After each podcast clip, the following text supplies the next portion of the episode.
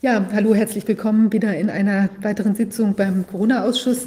Es ist schon heute unsere zwölfte Sitzung. Wir haben den Corona-Ausschuss mit vier äh, Rechtsanwälten ins Leben gerufen, um uns das Geschehen um den Coronavirus und die Maßnahmen näher anzuschauen.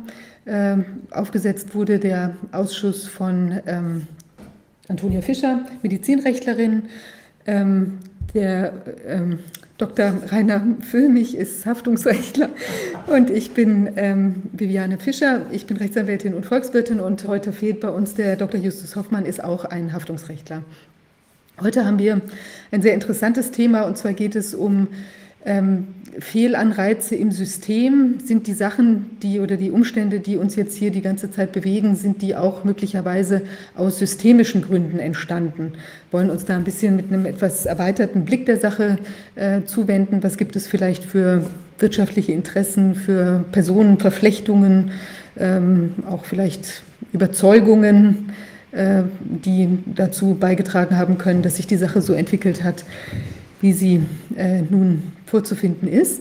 Wollte noch mal ganz kurz sagen, wir hatten ja beim letzten Mal aufgefordert, ähm, uns doch bitte Test, Tests, Corona-Tests zu äh, schicken oder Erfahrungen mit der Testabnahme, der, also Probennahme äh, mitzuteilen. Also die Resonanz ist überwältigend, also wir werden geflutet.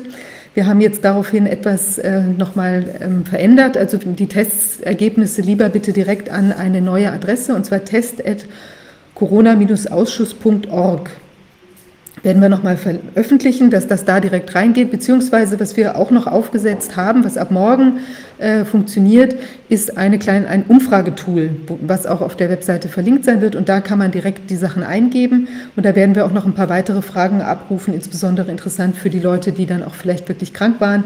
Äh, wo ist der Test entnommen worden, in welchem Gesundheitszustand hat man sich befunden und so weiter, dass wir ein noch besseres Bild bekommen können. Aber auch wenn Sie uns das an diese ähm, an die Test-E-Mail idealerweise test.corona-ausschuss.org schicken, erleichtert es unsere Arbeit sehr. Aber wir freuen uns über die enorme Resonanz. Da werden wir wirklich wahrscheinlich ein sehr gutes äh, Überblicksbild bekommen, was sich so abspielt. Ja, heute haben wir da als Gast Hermann äh, Plopper. Er ist äh, Politik, Politikwissenschaftler und hat sich intensiv auseinandergesetzt mit äh, Strukturen, würde ich sagen. Herr Plopper, sind Sie ja, da? Hallo. hallo, guten Tag. Ich bin sehr geehrt, hier mitwirken zu dürfen bei diesem Ausschuss. Ja. Ja, toll. Wir freuen uns auch sehr, dass Sie da sind. Ähm, Herr Plopper hat sich äh, viel beschäftigt, auch mit, ähm, mit ja, Verflechtungsstrukturen, also wie ähm, Thinktanks auch zusammenhängen mit bestimmten Medienoutlets und anderen Sachen. Herr Plopper, vielleicht erzählen Sie uns kurz ein bisschen was zu Ihrer Person oder wie Ihre Interessenfelder entstanden sind und dann danach steigen wir ins Thema ein, denke ich, dann mit Fragen. Ja, bitte. Haben Sie gehört, was ich gefragt habe? Nee, ich habe das nur sehr schlecht verstanden. Ah ja. Ähm, hallo? Das ist die hören, Frage. Hören Sie mich besser ja. jetzt? Ein bisschen besser, ja. Ja, äh, ich wollte, wollte Sie bitten, erstmal ein klein bisschen was vielleicht zu Ihrer Person zu sagen, wie Ihre, so. Ihr spezielles Interesse jetzt entstanden ist oder Ihre Spezialisierung entstanden ist. Ähm, genau, das vielleicht erstmal als Einleitung, dass wir so erstmal wissen? Ja, also ich, äh, ich habe äh, Politik und Germanistik studiert, habe da auch meinen Abschluss gemacht und habe halt geforscht über ja, transatlantische äh, Netzwerkstrukturen, über äh, hegemoniale Strukturen, also wer, wer beherrscht die Diskussion in Deutschland, den Meinungsdiskurs. Ähm, das betrifft aber natürlich auch genauso marktradikale, fälschlich auch neoliberale Netzwerkstrukturen, die an der Öffentlichkeit vorbei über ähm, die Köpfe hinweg der Menschen Entscheidungen treffen oder auch einen äh, Diskurs, eine Diskurshoheit schaffen, also den Rahmen abstecken, innerhalb dessen diskutiert werden äh, darf und soll in Deutschland. Das sind aber insgesamt ja eben äh, internationale Strukturen, die ihren Ursprung haben in den USA und in England, schon in den 20er Jahren. Und äh, ja, das äh, hat sich deshalb so ergeben, weil mein erstes Buch Hitlers amerikanische Lehrer, äh, dort habe ich eben empirisch exakt nachgewiesen, dass die ganzen eugenischen Bestrebungen, die in ähm, Deutschland ähm, betrieben worden sind unter dem Machtmonopol der Nazis, in den USA bereits 20 bis 30 Jahre vorher Mainstream waren. Und äh, ja, das, das basiert eben auch teilweise auf Archivbefunden aus der Carnegie Stiftung, der Harriman Stiftung oder der Rockefeller Stiftung. Und äh, als ich das Buch veröffentlicht hatte, habe ich natürlich gedacht, das wird jetzt ein großer Scoop, das wird jetzt ein großer Knaller in der öffentlichen äh, Diskussion. Es ist nichts passiert. Es war absolut peinlich betretenes Schweigen, mhm. ein sozusagen Tod ignorieren. Und da habe ich mich gefragt, ja, wie kann denn das angehen? Wieso kann denn etwas, wenn ich hier lupenreine empirische Belege dafür vorlege, warum ist dann äh, in Deutschland so eine Stille. Und äh, ich meine, egal wie bekannt ein Autor ist, wenn ein Autor eben, sage ich mal, wirklich einen Paradigmenwechsel eigentlich in bestimmten Fragen ähm, provoziert, erzwingt, dann, äh, dass dann darüber hinweggeschwiegen wird. Und das war eben 2008. Und das hat mich eben zu der Frage gebracht, wie kann das sein? Und dann bin ich immer mehr darauf gestoßen, dass es eben Netzwerkstrukturen gibt in der Presse, in der Wissenschaft, in der Politik, die ja ziemlich einförmig äh, alles machen. Zum Beispiel auch, auch äh, das Phänomen, dass wir eine äh, rot-grüne äh, Koalition hatten, Schröder-Fischer, äh, wo wir alle erwartet hatten, jetzt würde also mehr soziale Gerechtigkeit eintreten und Deutschland würde auch vielleicht einen etwas unabhängigeren außenpolitischen Kurs fahren. Wir haben gesehen, das Gegenteil ist der Fall. In der Außenpolitik eine noch engere Anbindung an die NATO und äh, durch, durch die Bundeswehr der erste äh, ja, in, äh, Invasionsüberfall über äh, Jugoslawien. Also ein, ein Bruch mit einem Tabu, ein No-Go bislang.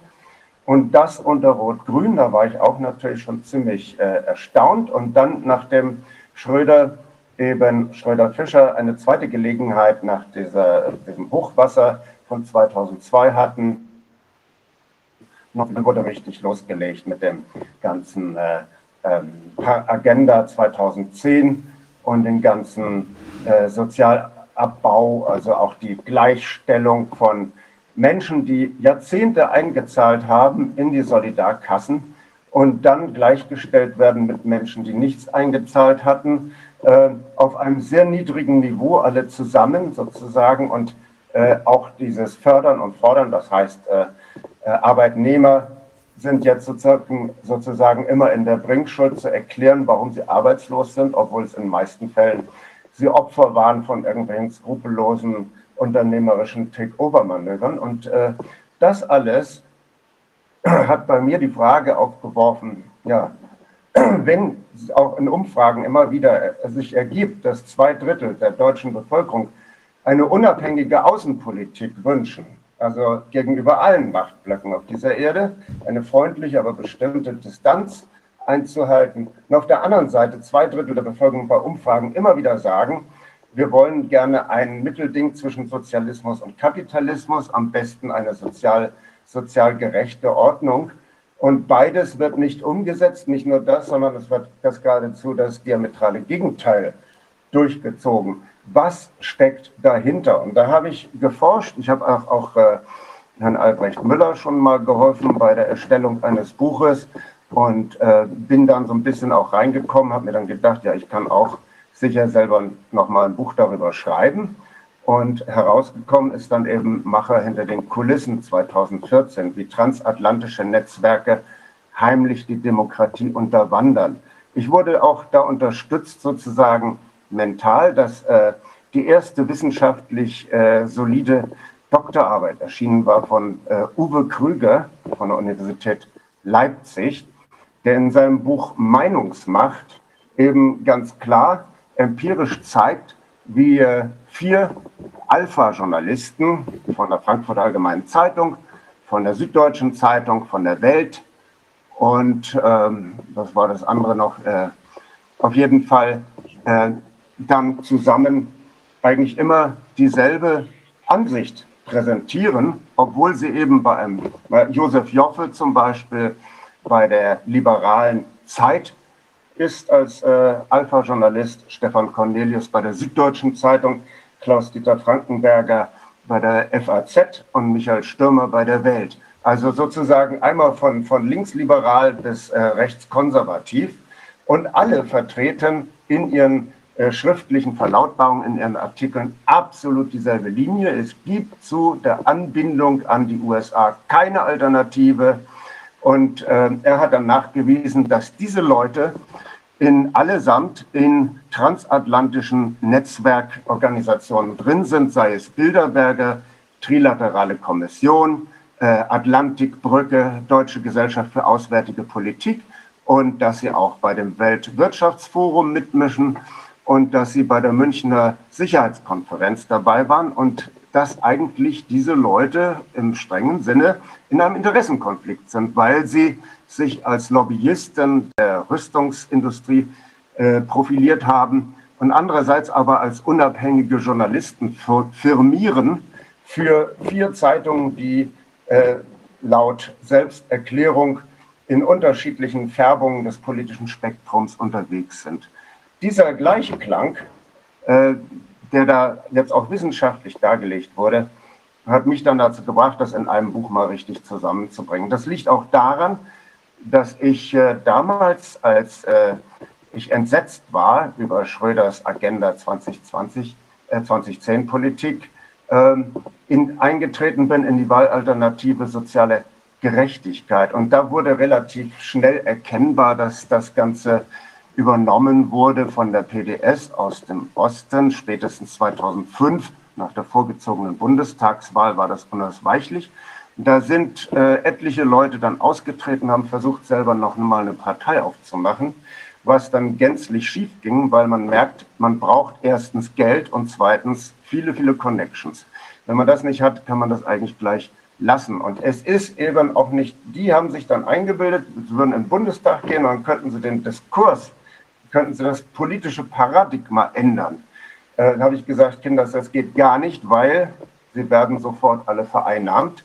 Und habe dann eben in meinem Buch belegt, dass äh, äh, Leute von den Grünen, von, also von sämtlichen Parteien, FDP, CDU, CSU, äh, SPD, alle finden sich wieder, also die Leitwölfe der jeweiligen Parteien, zum Beispiel in der Atlantikbrücke oder dass in der Trilateral Commission immer für die deutsche Abteilung ein Vertreter der Chemiegewerkschaft äh, sozusagen eine, einen Dauerplatz hat. Und da stellt man sich natürlich schon die Frage, was machen denn hier Gewerkschaftler in einer Lobbyorganisation äh, der Unternehmen und der Unternehmer und der Superreichen? Wir haben, äh, ich habe dann eben festgestellt, es gibt einen Nukleus, den Council on Foreign Relations, so jetzt für die geopolitische Schiene, der 1920 gegründet wurde. Der ging hervor aus den Ereignissen des Ersten Weltkrieges. Da hatte sich bereits ein Think Tank, The Inquiry, gebildet. Und dann hat sich diese äh, äh Council on Foreign Relations sozusagen formiert äh, und hatte, da sind also drin Politiker, äh, ja, Wissenschaftler, Wirtschaftsleute und Medienleute, die quasi sich dort verständigen im freien Gespräch, in der freien Aussprache auf einen bestimmten Diskurs, eine bestimmte Marschrichtung, die dann vorgegeben wird äh, für die Politik, die dann an, auch gibt auch innerhalb des Council so verschiedene äh, Kasten, kann man sagen, die ganz superreichen. Oben mit einigen Turbo-Intellektuellen wie Kissinger oder Walter Lippmann oder Zbigniew Brzezinski, darunter, äh, wie es äh, Krischmanski genannt hat, ein, ein Power Structure Research Forscher aus Münster, die Domestiken der Superreichen. Also Leute, die selber reich sind und äh, viel Einfluss haben und diese Vorgaben dann weiterreichen nach unten. Es hat sich im Laufe der Jahrzehnte darum, besonders nach dem Zweiten Weltkrieg, als es darum ging, Westeuropa sozusagen politisch zu arrondieren und zu stabilisieren, haben sich sehr viele Netzwerkorganisationen, Filiationen des Council on Foreign Relations äh, gebildet in Europa und auch, sage ich mal, transatlantische Gewerkschaften. Der Deutsche Gewerkschaftsbund entstand aus äh, der Anregung des CIA. Das klingt jetzt verschwörungstheoretisch, ist aber nachweisbar über eine Trichterorganisation Americans for, äh, for American Committee for United Europe wurden diese ganzen Organisationen koordiniert. Das war im Prinzip eine, eine äh, Organisation unter der Kontrolle des Außenministeriums der USA. Das ist das eine, diese geopolitische Entwicklung, wo in Deutschland wir die äh, Atlantikbrücke haben.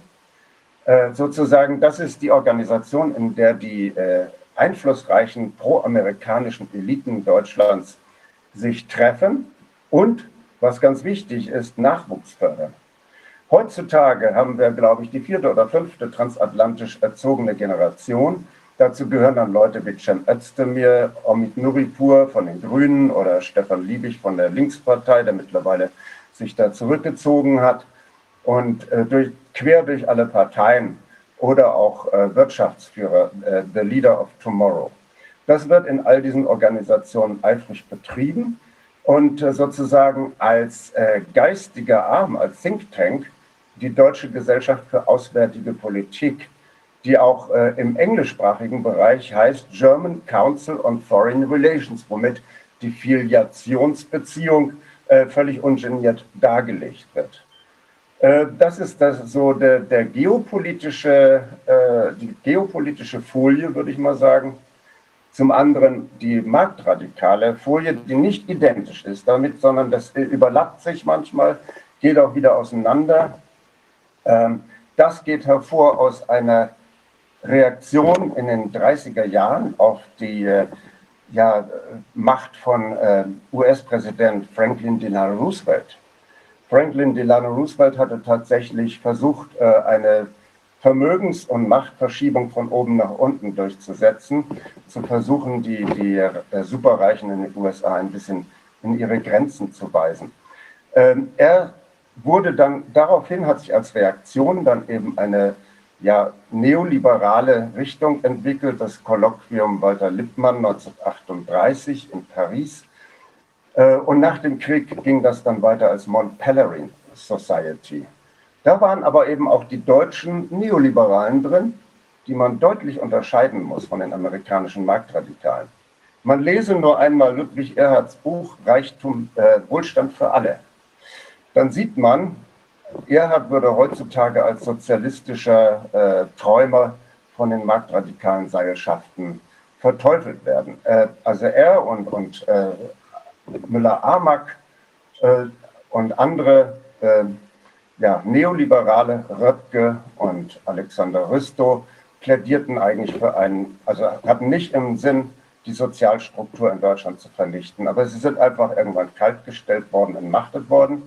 Dieser marktradikale äh, Fraktion, bestehend aus Milton Friedman, äh, Buchanan und anderen aus dieser Schule, äh, die in der Tat sind jetzt verantwortlich für das, was äh, sich weltweit profiliert, fälschlicherweise als neoliberal.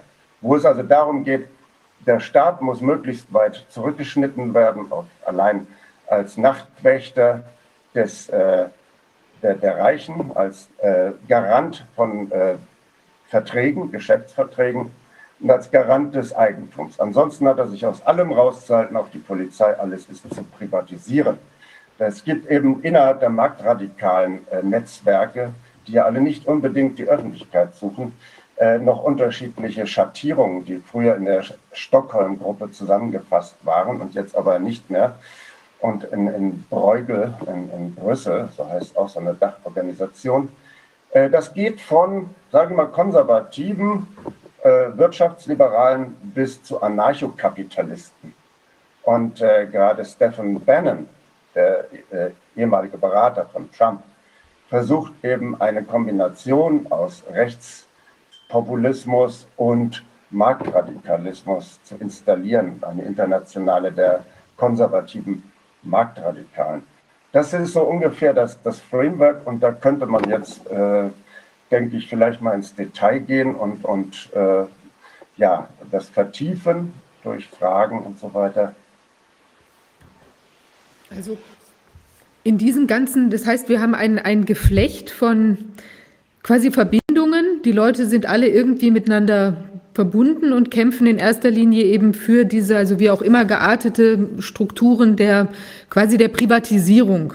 So muss man es ja eigentlich sagen. Das Hauptziel ist wahrscheinlich eine Art von, von Privatisierung in ganz vielfachen Bereichen oder eben Verteidigung des Privateigentums, um, um dann eben eigenen Profitbestrebungen da irgendwie nachgehen zu können. Das scheint ja das ein Grundkonzept zu sein. Und dann ja. richtet sich, dann setzen sich da drauf eben, also nach Ihrer Analyse, jetzt auch Thinktanks, die versuchen, das eben durch Umstrukturierung, sagen wir mal, im sozialen Bereich und durch Beeinflussung von, von Meinungsmacht äh, eben mhm. die Gesellschaft in diese Richtung zu drehen. Ja, mir, scheint ja. das, mir scheint das radikaler zu sein. Also aus Ihren Ausführungen habe ich eben entnommen, dass diese beiden sich überlappenden Bereiche äh, im Grunde genommen die Interessen von Konzernen und Superreichen versuchen durchzusetzen und, und zwar in den Mainstream zu transportieren. Indem aber doch offenbar es erforderlich ist, dem Mainstream das Gefühl zu verschaffen, dass es gut sei für den Mainstream. Wie soll das denn funktionieren? Wie kann denn jemand glauben, der solche Thesen hört, wie kann denn ein Normalbürger, in Anführungsstrichen, der eben nicht superreich ist, sondern seinen ganz normalen Job macht, wie kann er denn glauben, dass das gut für ihn ist? Wie wird ihm das verkauft? Ja, es wird verkauft als effizient, als bürgernah, als äh, ja, äh, Bürokratie ist so ein, ein, ein, ein Zauberwort äh, oder ein Unwort. Also diese staatliche, äh, bürokratische äh, Leviathan, das muss irgendwo jetzt mal bekämpft werden, das muss mal eingedämmt werden.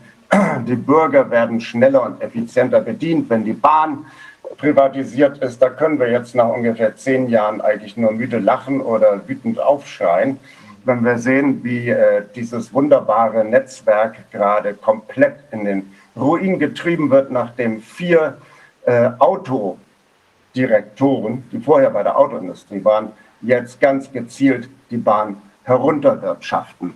Ähm, ja, es ist die, die, diese Privatisierung, es ist eine Enteignung, es ist ein, ein gigantischer Diebstahl. Und das begann in großen Dimensionen nach der deutschen Wiedervereinigung oder im Zuge der deutschen Wiedervereinigung. Vorher war meinetwegen, hatte ja Norbert Blüm, der damalige äh, Sozialminister, noch gesagt, also die Rente sind sicher. Und er wollte damit sagen, das Umlagenprinzip, wie wir es haben in Deutschland, also nachwachsende Generationen aufkommen für die älteren Generationen, die nicht mehr arbeiten können, dass das funktionstüchtig ist. Er hat das eben auch verteidigt. Aber äh, damit war Schluss nach dem Zusammenbruch der DDR, denn dort haben sich in einem komplexen äh, Mechanismus nicht nur die Veruntreuhand, sondern äh, etliche andere Instanzen auch noch äh, enorm bereichert. Also äh, man muss sagen, hier haben sich an dem DDR-Volksvermögen äh, westliche Abenteurer total äh, reich gestoßen. Also sie haben äh, insgesamt wahrscheinlich ungefähr 500 Milliarden daraus abgezogen. Nachdem das jetzt politisch so gut abgelaufen ist, äh, hat man sich gesagt, jetzt, jetzt reißen wir uns auch den Rest der äh, Bundesrepublik Deutschland noch unter den Nagel. Ähm, das wurde unterstützt noch durch Schröders äh, Erleichterung für Stiftungen. Stiftungen sind im Prinzip ein äh, nettes äh, Steuerfluchtmodell.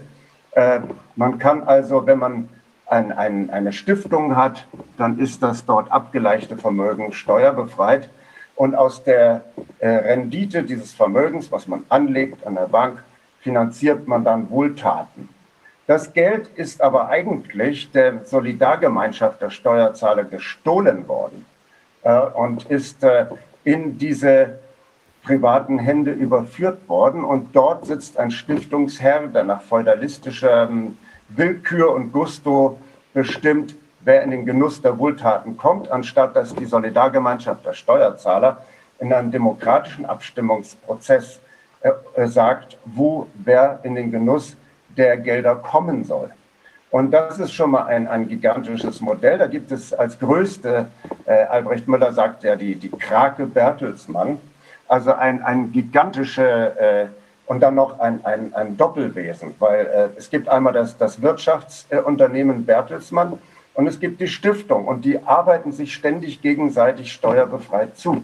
Also wenn zum Beispiel hier in Marburg die, äh, das Krankenhaus privatisiert wurde, dann hat das die Bertelsmann Stiftung gemacht, indem sie das mit, der Gießener, mit dem Gießener Krankenhaus fusioniert hat, weil äh, das Marburger Krankenhaus hat äh, schwarze Zahlen geschrieben und das Gießener rote Zahlen. Zusammen war es ungefähr so ein Nullsummenspiel.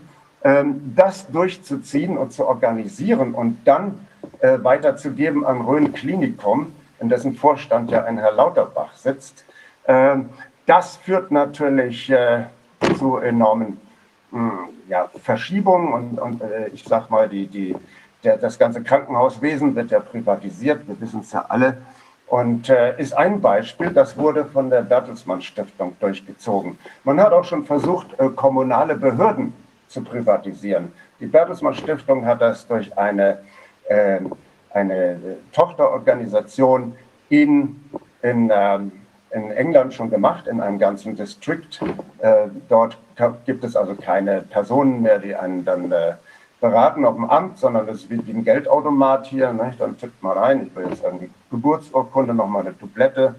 Gut, dann wird das äh, einem zugeschickt. Und äh, klar, die, äh, diese Firma von Bertelsmann, diese kommerzielle Abzweig, der verdient aus der Automatisierung sein Geld.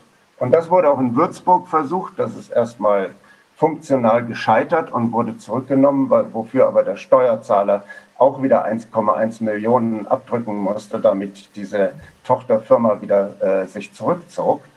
Und äh, ja, das sind Beispiele, ganz konkret, wie solche Enteignungen laufen. Und es ist so, äh, das Ziel ist in der Tat zum Beispiel die ganze Daseinsvorsorge in Deutschland. Äh, die, die, die Alters-, äh, die Rentenkassen, die Krankenkassen. Die Krankenkassen, äh, die gesetzlichen, machen ja immer noch ungefähr, Herr Boda, korrigieren Sie mich, aber ich glaube 85 Prozent des gesamten Aufkommens von Krankenkassen aus. Und das ist natürlich ein gigantischer Markt. Und deswegen wird alles getan, um die Krankenkassen kaputt zu schießen mit diversen Mitteln und sie zu auch letzter Hand zu privatisieren, äh, soweit sie rentabel sind. Es gibt natürlich auch Bereiche, die man vielleicht gerne der Öffentlichkeit überlässt, nach dem Motto äh, Sozialisierung der Verluste, Privatisierung der Gewinne.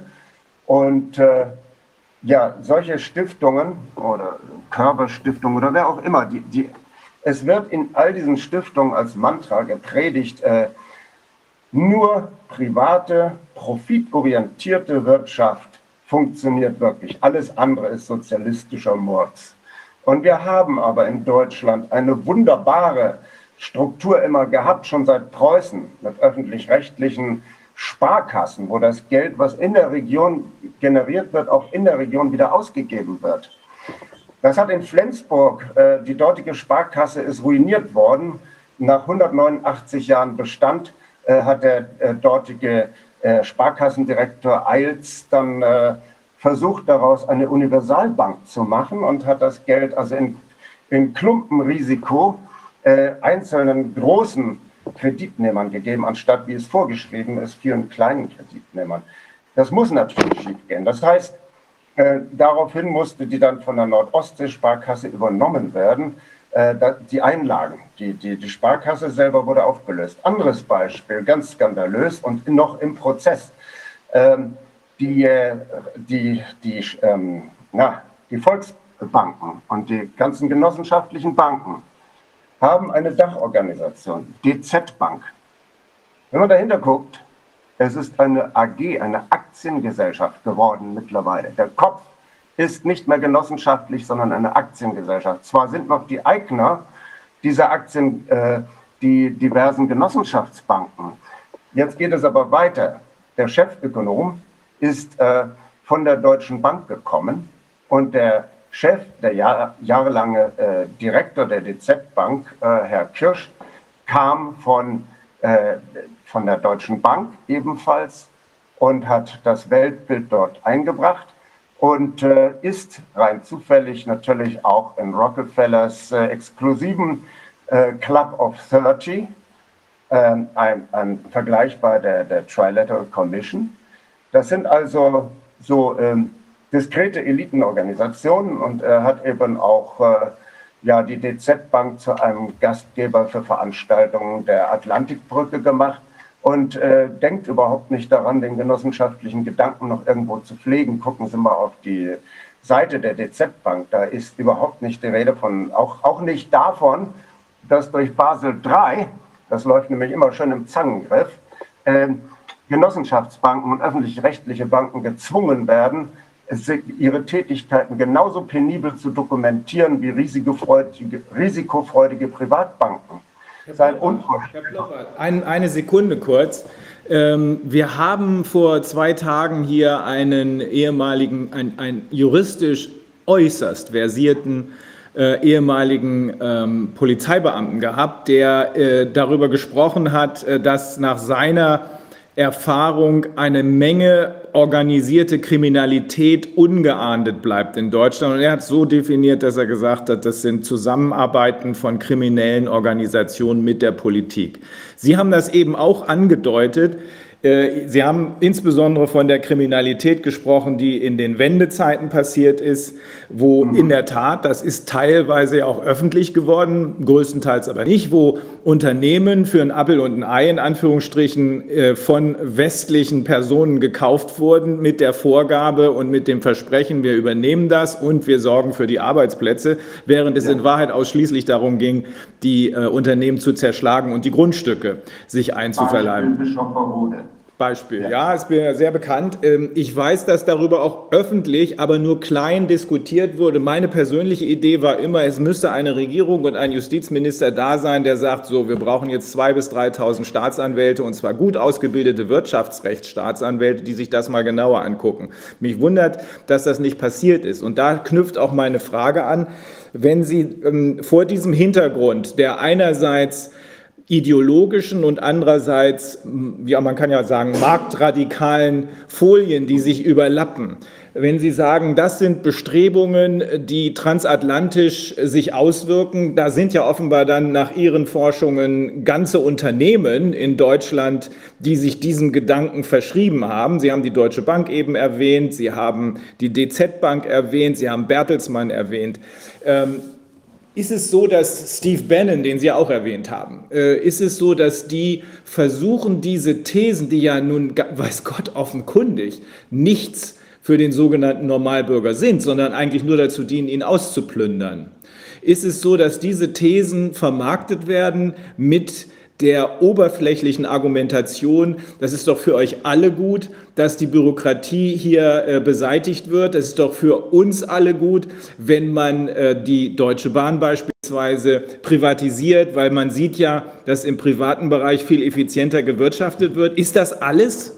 Sind das die Argumente, mit denen man versucht, die Menschen zu überzeugen und offenbar auch erfolgreich überzeugt? Oder gibt es da noch mehr?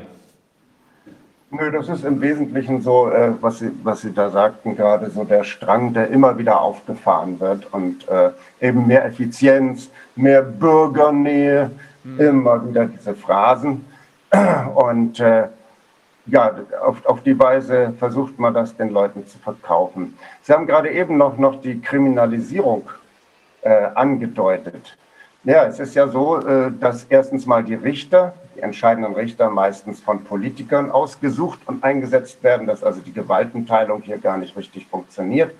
Und dann gab es ja durchaus auch mal willige äh, Finanzbeamten äh, in Hessen. Ja, und wir wissen ja alle, mhm. nach dem Beate Bahner Modell versuchte man dann äh, diese, also versuchte der damalige äh, hessische Kleptokrat äh, äh, Roland Koch, diese Leute, also diese vier Beamte für verrückt erklären zu lassen, was wohl nicht so ganz gelungen ist, aber die Leute waren aus dem Spiel. Das heißt, äh, solange wir nicht hier eine ganz saubere Trennung haben zwischen äh, Judikative, Exekutive und Legislative, äh, wird das immer so in diesem Stil weitergehen. Wenn man bedenkt, dass ja der oberste Verfassungsrichter Roman Herzog von Helmut Kohl eingesetzt wurde, weil er eben ein besonders treuer Schildknappe von Kohl war.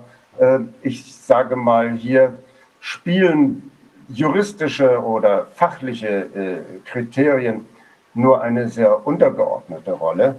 Und das ist natürlich leider so. Und was noch zur Kriminalisierung äh, einzuwenden ist, wenig beachtet. Es gibt ein Clearing-System seit den 70er Jahren, in dem alle Vermögenswerte äh, zentral erfasst werden. Es gibt CEDEL und Euroclear. Und äh, dort werden alle Werte, ob sie aus, aus verbrecherischen, ob sie aus, aus dem Drogenhandel kommen, aus dem Menschenhandel oder aus redlicher wirtschaftlicher Tätigkeit, werden dort zusammengefasst und in Zahlencodes runtergebrochen, sodass selbst die äh, höheren Mitarbeiter dieser Clearingstellen nicht wissen, was sich hinter dieser Zahlenkolonne verbirgt. Und äh, so ist es möglich geworden, über die Steueroasen äh, unter anderem dieses kriminelle Geld sehr schnell zu waschen. Also ich glaube, Jean Siegler hat darüber auch schon das eine oder andere Mal gesagt.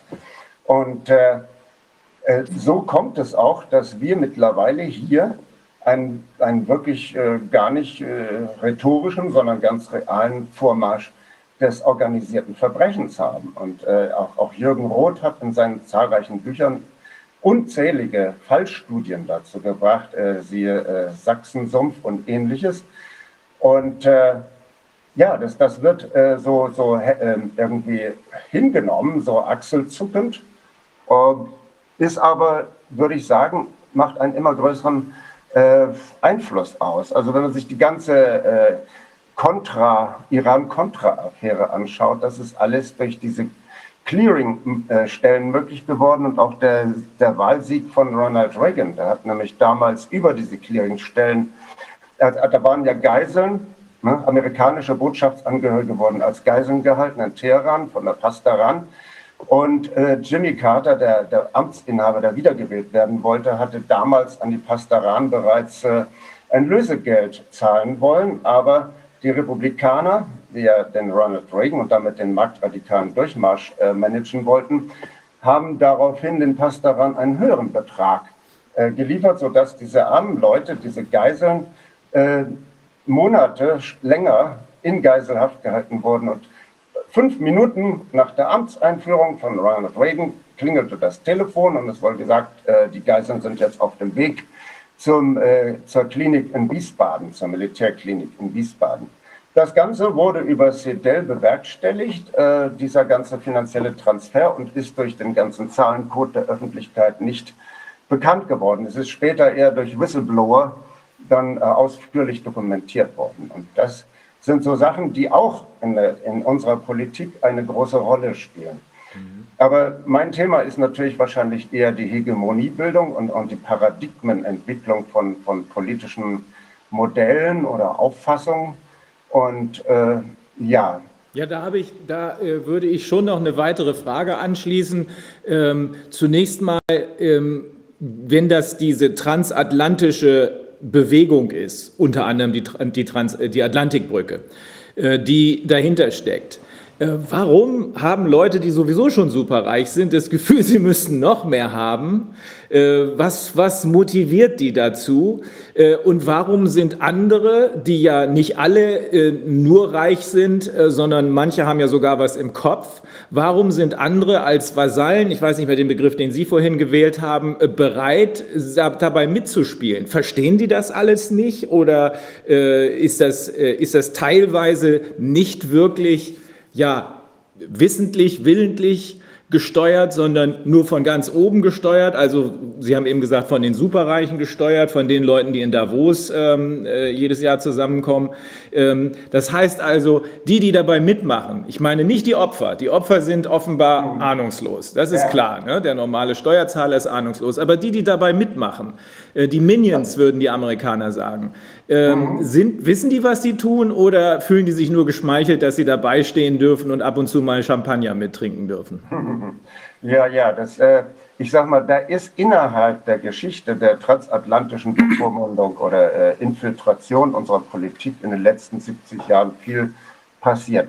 Also die ersten Aktivisten der Atlantikbrücke und der ganzen transatlantischen äh, Netzwerkorganisationen waren ja zum, zum Teil Immigranten, äh, die geflüchtet waren vor den Nazis. Und die hatten in der Tat noch einen gewissen äh, Background, nicht? einen gewissen äh, Hintergrund. Also Arnold Bergstresser, der einige Jahre äh, DGAP geführt hat, also die Deutsche Gesellschaft für Auswärtige Politik, und dann hinterher noch Präsident der Atlantikbrücke war, hatte eine tief sitzende Abneigung gegen die Kulturlosigkeit der Amerikaner. Er war dort äh, im Krieg äh, in der Nazizeit als, als Exilant und ist dann wieder nach Deutschland gekommen. Es war oftmals bei diesen Leuten so, dass sie das nicht sonderlich schätzten, auch Willy Brandt nicht, äh, dass sie aber eben sich sagten, die Feinde unserer Feinde sind unsere Freunde, da müssen wir uns irgendwie arrangieren.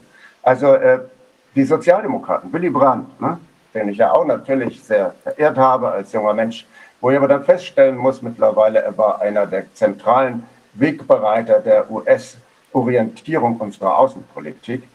Hm, der hat äh, gesehen als Sozialdemokrat, die, die Sozialdemokraten werden im, im sozialistischen Block, also in, in der DDR zum Beispiel, äh, scharf verfolgt.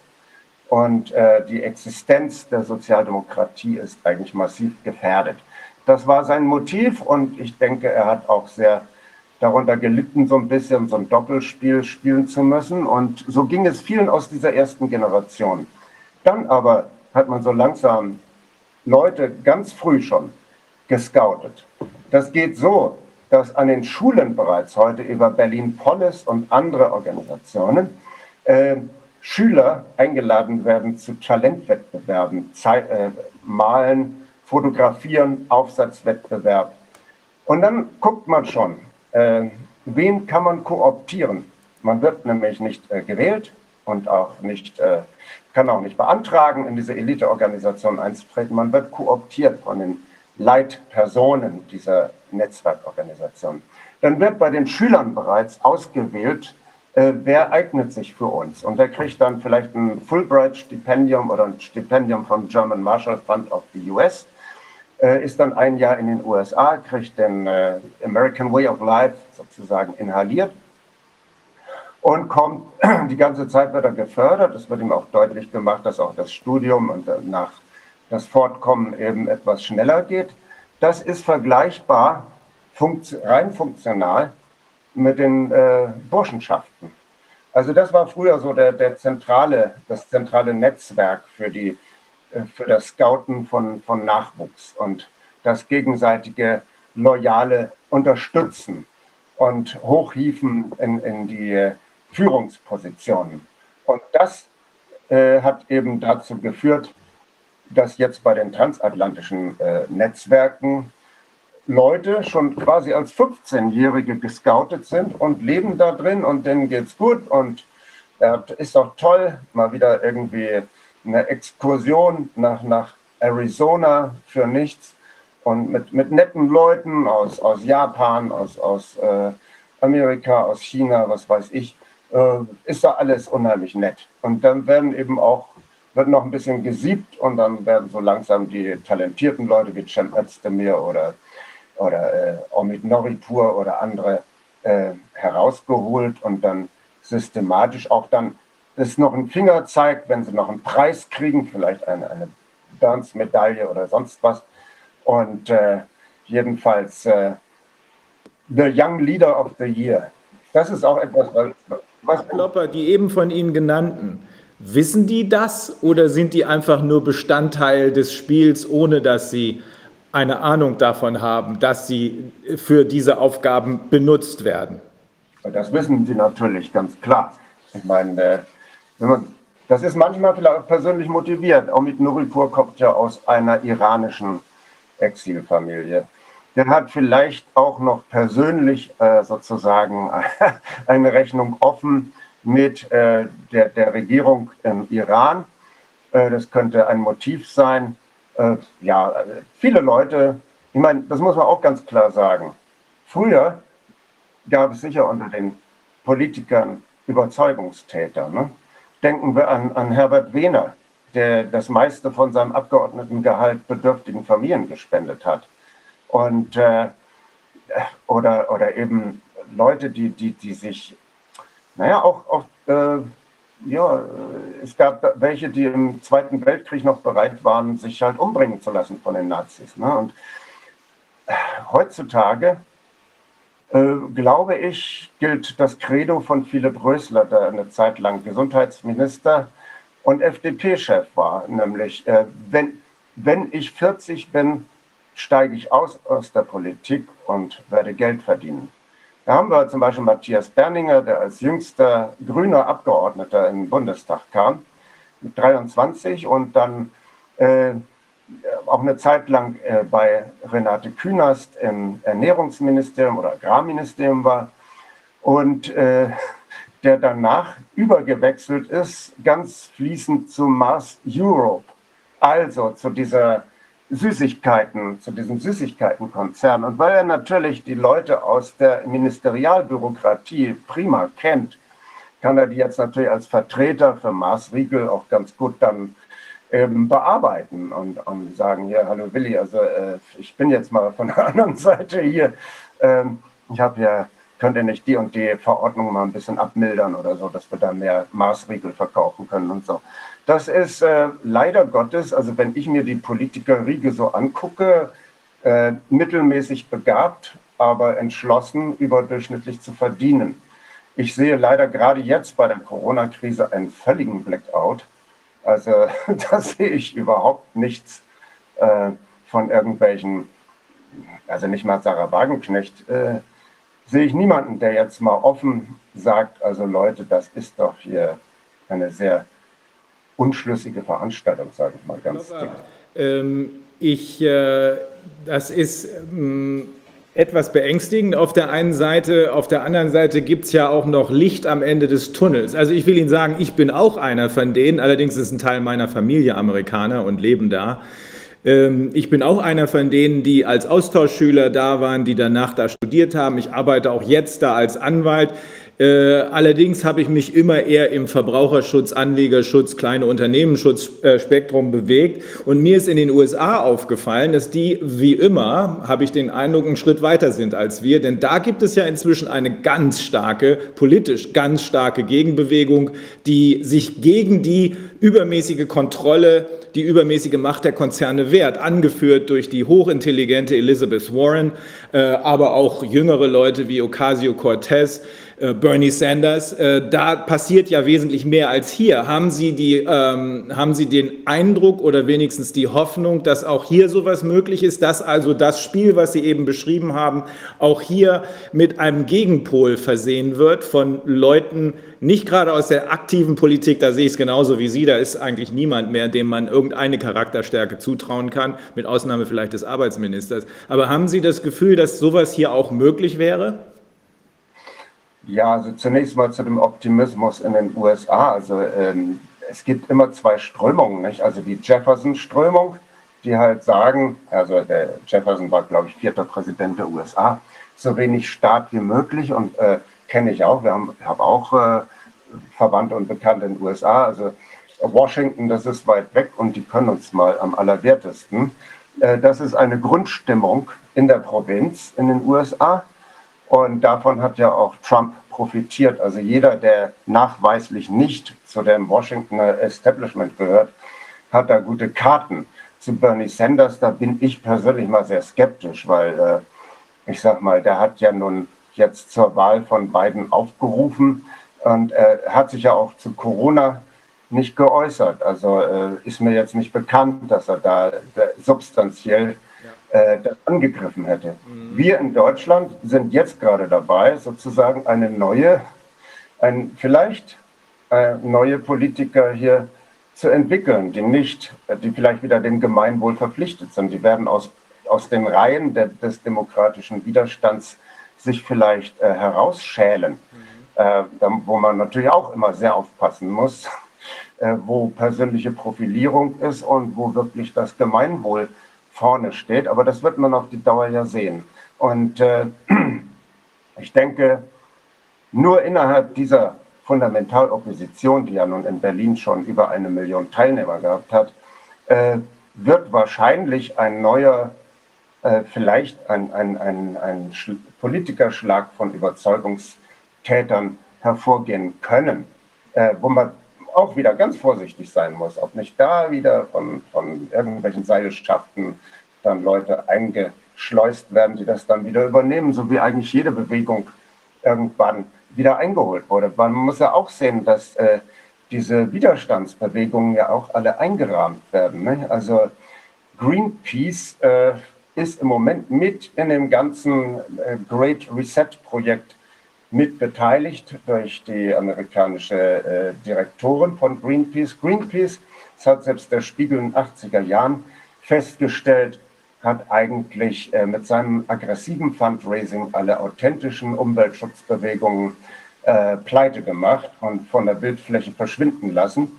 Und äh, man muss ganz genau gucken, äh, auch, auch Change, na, Change.org nicht, aber äh, äh, es gibt einige von diesen Gruppierungen, die dann jetzt plötzlich gesagt haben, Leute, geht nicht zu diesen Demonstrationen. Das ist böse. Kampak war das. Kampak war das, ja. Kampakt genau. war das. Mhm. Genau, Kampakt. Und äh, ich sag mal, man wird dann noch einige Überraschungen erleben. Äh, aber ich bin da auch dankbar für diese Klärungsprozesse, ja. die da abgehen. Und ich denke, man sollte auf jeden Fall sprechen über ja gerade die, die Rolle dieser weltumspannenden Organisation. World Economic Forum habe ich jetzt noch nicht so erwähnt, weil, sage ich mal, das auch eine Entwicklung ist, die jetzt erst richtig äh, relevant greift. Das war, hat angefangen als Debattierclub der Superreichen mit ihren diversen Unterlingen und äh, in Davos im relativ bescheidenen Rahmen. Äh, heutzutage ist deren Chef äh, Klaus Schwab ein äh, biederer Sozial- oder äh, Ökonomieprofessor aus Ravensburg, ähm, der, der Papst sozusagen der Superreichen. Der ist vielleicht so etwas wie der Mediator, weil man hat sich die Superreichen nicht als homogenen Block vorzustellen. Das sind Leute, die kämpfen gegeneinander, die, die rivalisieren. Aber wenn es natürlich darum geht, das Prinzip Futterdruck äh, zu erhalten, sind sie solidarisch miteinander. Aber über das Wie und Was sind sich Elon Musk und Bill Gates und so weiter ziemlich uneins. Und äh, da ist Klaus Schwab tatsächlich so etwas wie der Mediator, der dann sagt, Leute, bedenkt äh, unser Gesamtinteresse als Superreiche. Und er hat jetzt gesagt, dieser, dieser Kapitalismus in seiner Manchester-Zuspitzung, äh, in seiner Zuspitzung von Arm und Reich, das kann so nicht weitergehen, äh, liebe Leute. Äh, wir müssen jetzt einen Stakeholder-Kapitalismus anstelle eines Shareholder-Kapitalismus äh, kreieren. Das heißt, und das ist schon lange von der Schwab-Stiftung ein, ein Credo, jeder Erdenbürger ist sozusagen Aktieninhaber des Globus, äh, des Planeten Erde und seiner Ressourcen. Und äh, in der Schwab-Stiftung werden entsprechend äh, Leute gefördert, die ein Sozialunternehmertum machen, weil natürlich, man will den Kapitalismus immer mehr durchdringen lassen in alle Bereiche, das, Kap das Prinzip äh, Profitorientierung und so weiter. So wird, äh, wurde dort gefördert Muhammad Yunus mit seinem, äh, aus Bangladesch mit seinem Mikrokredit oder Jimmy Wales mit seiner angeblichen Wissensallmende Wikipedia wo wir längst wissen, dass das auch ein, äh, eine gar nicht so ausgewogene Veranstaltung ist, sondern schon durch Einseitigkeit brilliert ähm, bei bestimmten Bereichen. Ähm, Klaus Schwab hat jetzt, hat jetzt gesagt, wow, dieser, dieser Lockdown, sagen wir mal vielleicht auf Deutsch Ausgangssperre, diese Ausgangssperre ist doch eine wunderbare Gelegenheit, die ganze Welt neu zu strukturieren. Das wird dann alles schön in, in der Rhetorik mit grüner Revolution und äh, umweltbewusst und Sustainability und so weiter verbrämt, wie das schon äh, The Club of Rome gemacht hat. Und äh, dabei ähm, geht es jetzt darum, die vierte industrielle Revolution im Geschwindschritt durchzuziehen. Das heißt, die äh, Automatisierung und die Computerisierung auf ein völlig neues äh, Niveau zu bringen. Vorbild ist dabei die Volksrepublik China. Die Amerikaner also die, die, die entscheidenden Leute im National Security Council of Artificial Intelligence, ein Gremium, äh, was eben dem Nationalen Sicherheitsrat angegliedert ist, stellen fest, äh, wir Amerikaner sind im Hintertreffen hinter den äh, Chinesen, weil die Chinesen können durch ihre homogene Politik und durch ihre, das hohe Vertrauen der Bevölkerung in ihre Führung ganz anders äh, die, die 5G-Technologie, das automatische Fahren, äh, die, die totale Überwachung der Leute, die, die äh, Kryptowährung und so weiter durchsetzen, als es die Amerikaner angeblich können. Weil äh, die Chinesen, in der Tat, das ist vielleicht wie hier in den 50er Jahren, wo alle äh, Adenauer vertraut haben, dem gütigen Großvater, weil das Preis-Leistungs-Verhältnis gestimmt hat. Die Leute hatten immer mehr Geld und mussten immer weniger arbeiten fürs Geld. Und in China ist jetzt halt auch ein gigantisches Wirtschaftswunder. Immer mehr Leuten geht es viel besser. Und durch diese Geschlossenheit von kommunistischer Partei, Volksbefreiungsarmee, äh, Regierung und äh, Oligarchen wie Jack Ma äh, wird das ganz geschmeidig äh, unter großer Zustimmung der Bevölkerung durchgezogen. Also, also haben Sie, Herr Plopper, haben Sie den Eindruck, dass gerade jetzt diese Corona-Krise instrumentalisiert benutzt wird, um die von Ihnen ebenso bezeichnete äh, äh, Industrierevolution 4.0 durchzusetzen? Oder glauben Sie sogar weitergehend, dass das Ganze gezielt inszeniert worden ist? Es gibt ja zwei Betrachtungsweisen. Entweder das ist passiert, ein paar Leute sind wahnsinnig geworden und haben äh, so wie Drosten aus der Mücke einen gigantischen Elefanten gemacht und andere sind auf den fahrenden Zug aufgesprungen, um mit Masken und allem möglichen Zeugs, was da vertändelt wird, viel Geld zu verdienen. Und die andere Sichtweise ist die, das Ganze ist gezielt inszeniert worden. Was glauben Sie? Also äh, ich glaube nicht, dass es äh, so gezielt, ins, also ich kann zumindest die, die Handschrift einer gezielten Inszenierung so jetzt nicht erkennen. Ich erkenne erstmal nur, also ich sage es ganz vorsichtig, ich schließe es nicht aus. Aber ich denke, was wir sehen können, sind etliche Leute, die einen kollateralen Nutzen daraus ja. ziehen, aus dieser Veranstaltung. Ich weiß nicht, was, was dran ist, da ist Herr Wodak auch viel kompetenter, was da nun wirklich dran ist, aber ich kann nur äh, als, als Politologe feststellen, es gibt etliche Leute, die sich daraus einen Nutzen ziehen. Das ist zum einen die Kapitalkonzentration beschleunigt sich im Moment gewaltig. Also äh, Jeff Bezos hat seit Corona auf sein Privatkonto nach Steuern 25 Milliarden äh, Dollar mehr gutschreiben lassen können und äh, ähm, Elon Musk 8 Milliarden.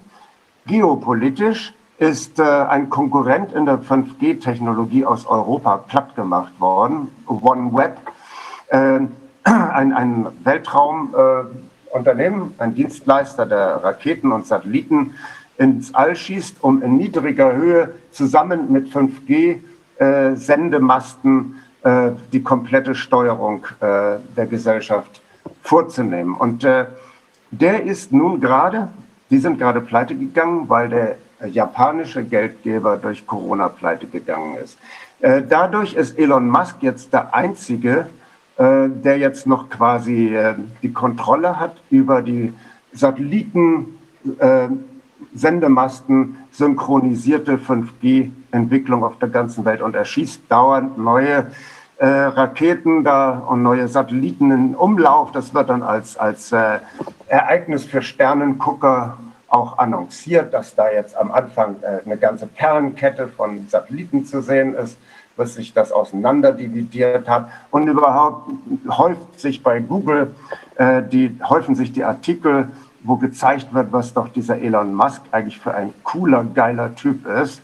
Und äh, auch das vermerke ich durchaus aufmerksam. Dann gibt es äh, einen weiteren Nutznießer, der, das ist äh, Larry Fink, der Chef von BlackRock, der diese Zerstörung des gewerblichen Mittelstandes in Deutschland zum Beispiel, die ist ja noch sehr stark. Den gewerblichen Mittelstand, die genossenschaftlichen Strukturen und die öffentlich-rechtlichen Strukturen, äh, den Niedergang derselben äh, seinen Kunden bereits in meinem Rundbrief im März annonciert hat. Äh, der Gestalt, äh, die Welt wird nach Corona nicht mehr dieselbe sein wie vorher und es gibt dann tremendous Investment Possibilities, also enorme Investitionsmöglichkeiten. Klar, wenn hier alles, alle Errungenschaften, die in 150 Jahren unsere Vorfahren hier erpuckelt haben, äh, innerhalb kürzester Zeit von Apfel und Ei verscherbelt werden, das ist natürlich toll. Ne? Und äh, äh das, das ist eben die Zerschlagung des Mittelstandes in Deutschland ist schon immer ein, ein Agendapunkt gewesen und die Zerschlagung der solidarischen Strukturen in Deutschland. Äh, Larry Fink ist äh, der Chef von BlackRock und es ist ja kein Zufall, sicher kein Zufall, dass Herr Merz, Herr Friedrich Merz, einige Jahre Präsident der Atlantikbrücke war und dann äh, BlackRock Deutschlandchef wurde und jetzt dauernd unablässig äh, gehandelt wird als neuer Kanzler, dann ist wirklich äh, Exekutive und Wirtschaft harmonisch vereint. Und also, äh, stehen dann ziemlich. ich glaube, ich glaube, Herr Plopper, wir sind, uns, wir sind uns hier im Ausschuss, glaube ich, soweit einig nach allem, was wir inzwischen gehört haben von den diversen Wissenschaftlern, Betroffenen und Experten, dass ähm, hier also im Moment jedenfalls nicht ausreichende Anhaltspunkte dafür vorliegen, dass das Ganze inszeniert worden ist. Aber wir glauben schon, dass hier etliche äh, die Gelegenheit wahrgenommen haben, um ihre eigene Agenda zu pushen. Sie haben jetzt sehr deutlich gemacht, dass eine der mächtigsten Organisationen, ähm, die eben mehrfach angesprochene transatlantische äh, Organisation ist, die äh, von Superreichen dominiert wird, Konzernchefs dominiert wird. Das reicht aber bis rein in die Politik. Und das, was Sie eben gesagt haben, würde natürlich den Kreis schließen, wenn es tatsächlich so funktionieren würde. Aber es gibt ja eine Gegenbewegung und vielleicht ist das ja das, was gerade bei Corona passiert. Sie haben es eben auch angesprochen, die eine Million rund, vielleicht sind es nur 800.000 gewesen, aber dennoch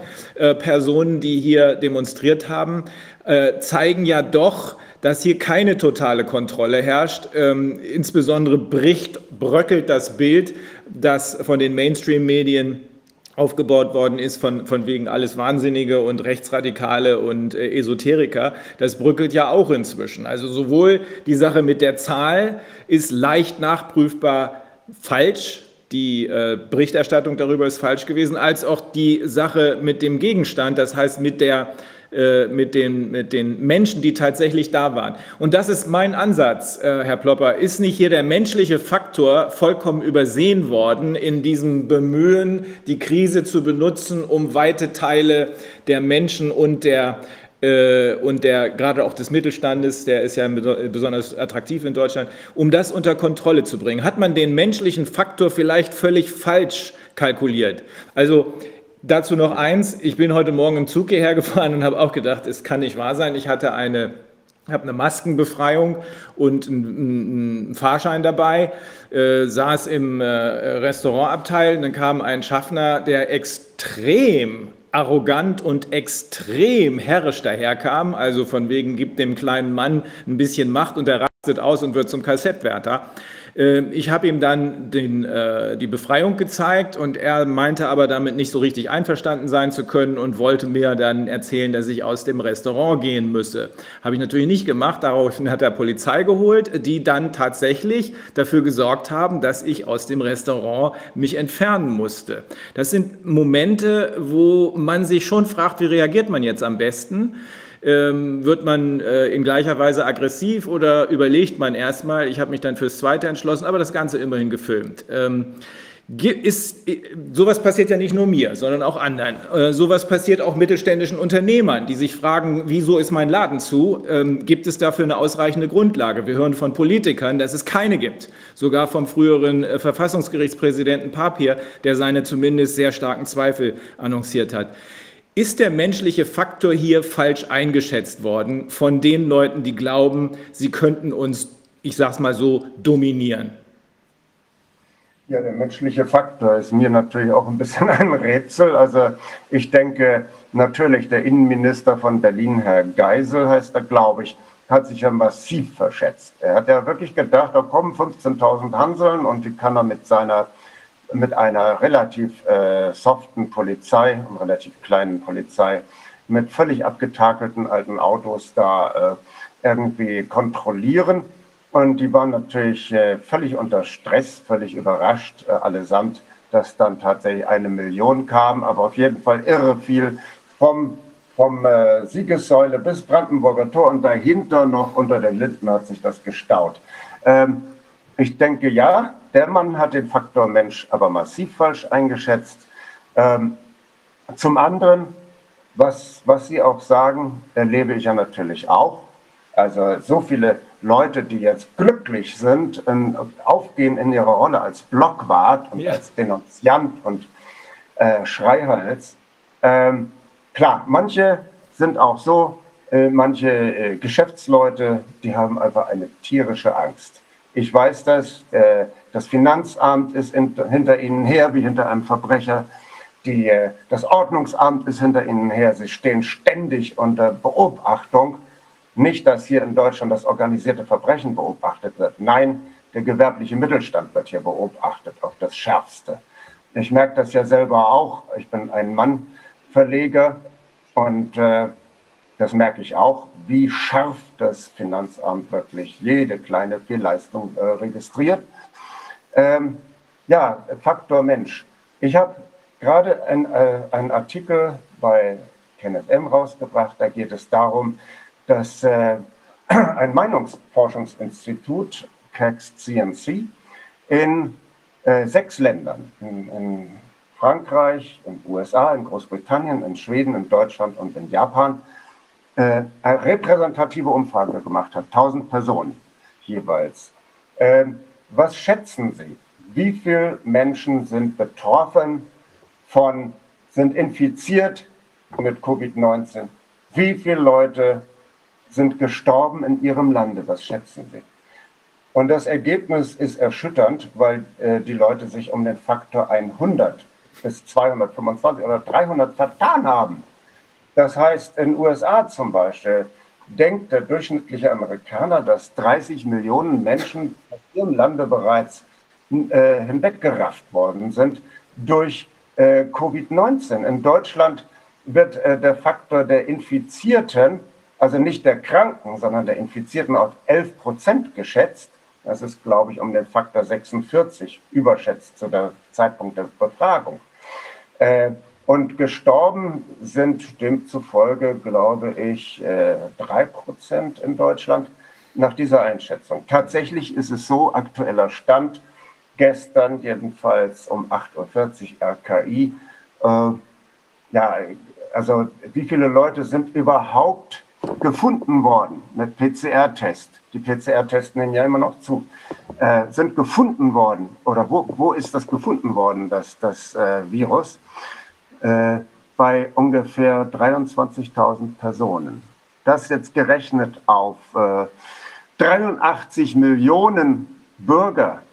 Das heißt ja, ich, also irgendeiner von Ärzte Aufklärung hat gesagt, man müsste 20.000 Menschen treffen, um jemanden zu treffen, der akut erkrankt sei. Und ich habe ausgerechnet mit meinem Taschenrechner gestern hätte man 3606 Personen treffen müssen, bevor man einen, einen Infizierten trifft. Und das sind natürlich auch alles sehr großzügige Auslegungen. Jetzt frage ich mich und ich frage auch die Öffentlichkeit, das ist wirklich mal ein Desiderat, also wirklich mal ein, eine Sache, die aufgeklärt werden müsste. Aber das kann nicht ich machen. Ich bin Politikwissenschaftler, das müssen Psychologen machen.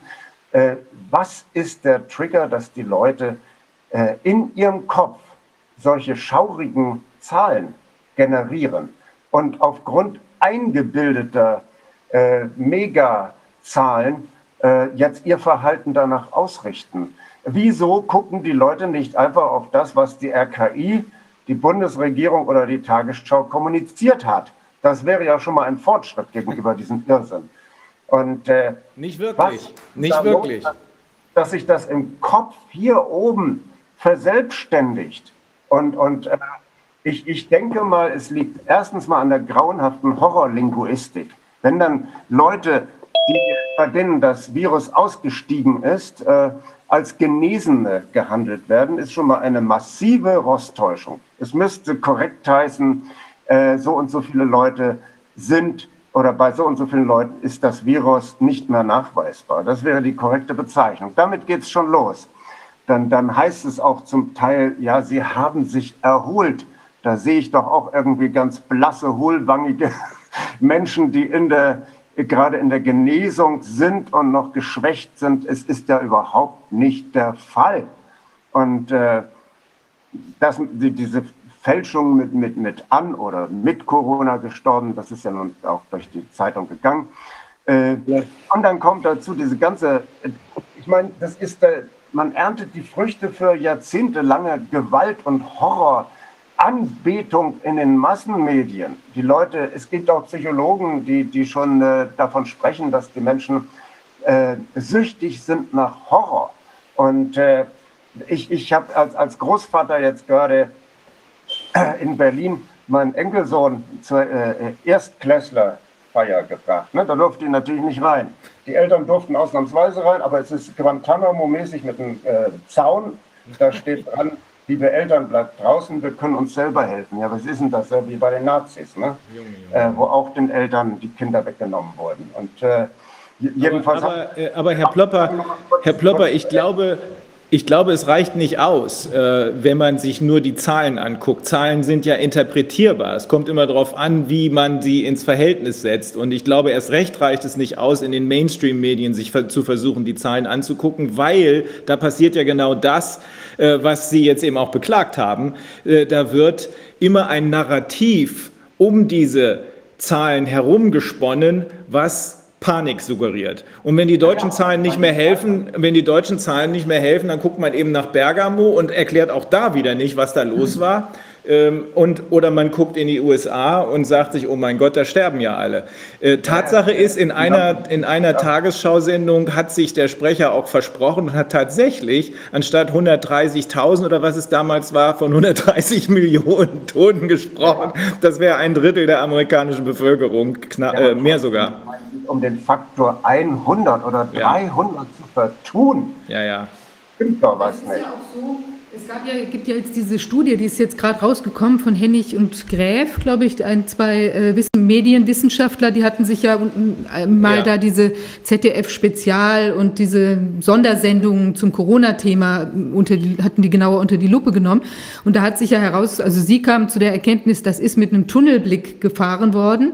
Also so nannten sie das jetzt. Also de facto ist das äh, sehr aufgeladen, ist da berichtet worden. Da wurde dann ja auch ständig von den Corona-Helden, also den Kassiererinnen und so weiter, die da irgendwie in der Virenflut da irgendwie ihre Frau stehen, ja, äh, berichtet. Und das macht ja einfach diese, diese enorme ähm, Kampfkonstellation, ja, und gleichzeitig die, die Opfer wieder in den Krankenhäusern, wie es da ausschaut und so. Ich glaube, da, da ist ja fast so, dass man da schon irgendwie fast instinktiv, wenn man sich das jetzt so anschaut, fast den zudichten muss, dass es sich eben um viel, viel, viel mehr Leute handeln muss, weil wenn man sich dann jetzt die tatsächlichen 9000 äh, Toten oder wie immer anschaut, die ja dann vielleicht auch noch mit in Zusammenhang oder wie auch immer zu sehen sind, ähm, dann kann man sich das ja fast gar nicht mehr erklären. Es ist so, als würde man diesen Satz so im Kopf selber beenden müssen, ja, dieser, wie groß die Anzahl ist, um überhaupt das für sich einordnen zu können. Also so kommt mir das jedenfalls so vor, wenn ich diese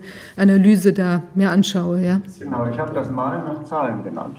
Also es gibt ja dieses Spiel, wo, wo, wo äh, schwarz-weiß und ge, äh, gerastert und dann sind da Zahlen drin und die, jede Zahl steht für eine Farbe und dann kann, der, kann derjenige das dann ausfüllen. Es ist irgendwas hier oben eingeschient, ja. äh, was wir nicht wissen, wo der Rezipient dieser Nachricht etwas ausfüllt, was vorher suggeriert ist. Und das, das ist das Desiderat, was ich mal hier anmelde. Das ist ein psychologisches Problem, das glauben wir hier alle. Das ist ein psychologisches Problem. Wie kann es sein, dass ein so großer Teil der Bevölkerung offenbar in weiten Teilen äh, der Erde, nicht nur in Deutschland, aber hier besonders aggressiv, das unterscheidet das noch, äh, ein so großer Teil der Bevölkerung offensichtlich, und das kann ich jetzt äh, zu diesem Zeitpunkt auch sagen, offensichtlich gröbstem Unfug zum Opfer fällt.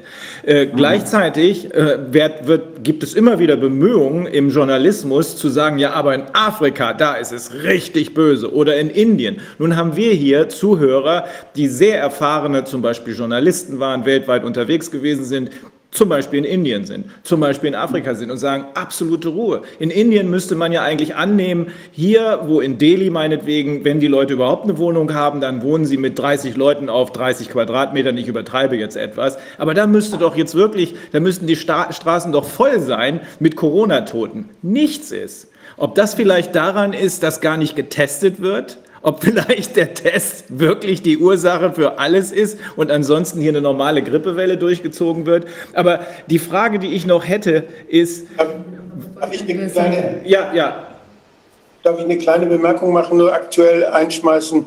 In der letzten, also in der vergangenen Woche sind in Deutschland 875.524 Tests gemacht worden. Diese Tests sind billiger geworden, die kosten jetzt nur noch 39,40 Euro. Das heißt, es sind etwa 35 Millionen Euro ausgegeben worden. Es sind 8.400 Positive gefunden worden. Das ist nicht ganz ein Prozent. Das heißt, dass man pro gefundenen positiven Test dahingestellt ist, dabei noch, ob der Test falsch positiv ist oder ob der wirklich positiv war, hat man 4.000 Euro ausgegeben. Pro gefundenen positiven Test 4.000 Euro. Das ist der Sachstand zurzeit. Also das ist wirklich, auch wenn man sich jetzt auch die Rückmeldung jetzt von den Zuschauern, ja, wenn man sich das auf der Zunge zergehen lässt, was wir da, was ich da jetzt so gesehen habe, auch in den letzten Tagen, das ist unglaublich, weil die, die Leute wollen das gar nicht. Das resultiert jetzt aus irgendwelchen Zwangstestungen, die sich an, der, an dem Grenzübertritt äh, vollziehen. Und das passiert auch anscheinend ganz häufig, wenn Leute ins Krankenhaus kommen, wird erstmal ein Test abge, abgenötigt quasi. Man kommt wegen einer Fuß-OP oder sonst irgendwas ins Krankenhaus. Zack, muss man einen Test machen. Dann auch noch mehrfach. Auch Leute berichten, die mit ihren Kindern beim, wegen einer Ohrenerkrankung zum Beispiel beim, beim Arzt sind und zack, wird da auch ein Test gemacht. Also das ist, das ist irrsinnig. Und die ARD erzählt so ein Blödsinn wie, wir haben jetzt überwiegend eingeschleppte äh, Fälle. Das heißt, das bedeutet natürlich, dass überwiegend da gemessen wird, die Tests überwiegend da gemessen werden, wo die Leute wieder zurückkommen aus dem Urlaub.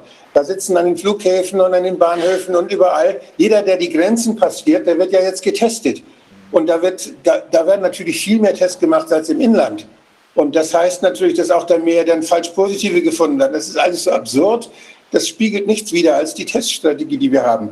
Und wir können sehen bei den Chinesen, die uns das ja vorgemacht haben, die aufgehört haben, Anfang März hat man in China aufgehört, innerhalb des Landes Tests zu machen. Da gab es plötzlich Covid-19 nicht mehr in China.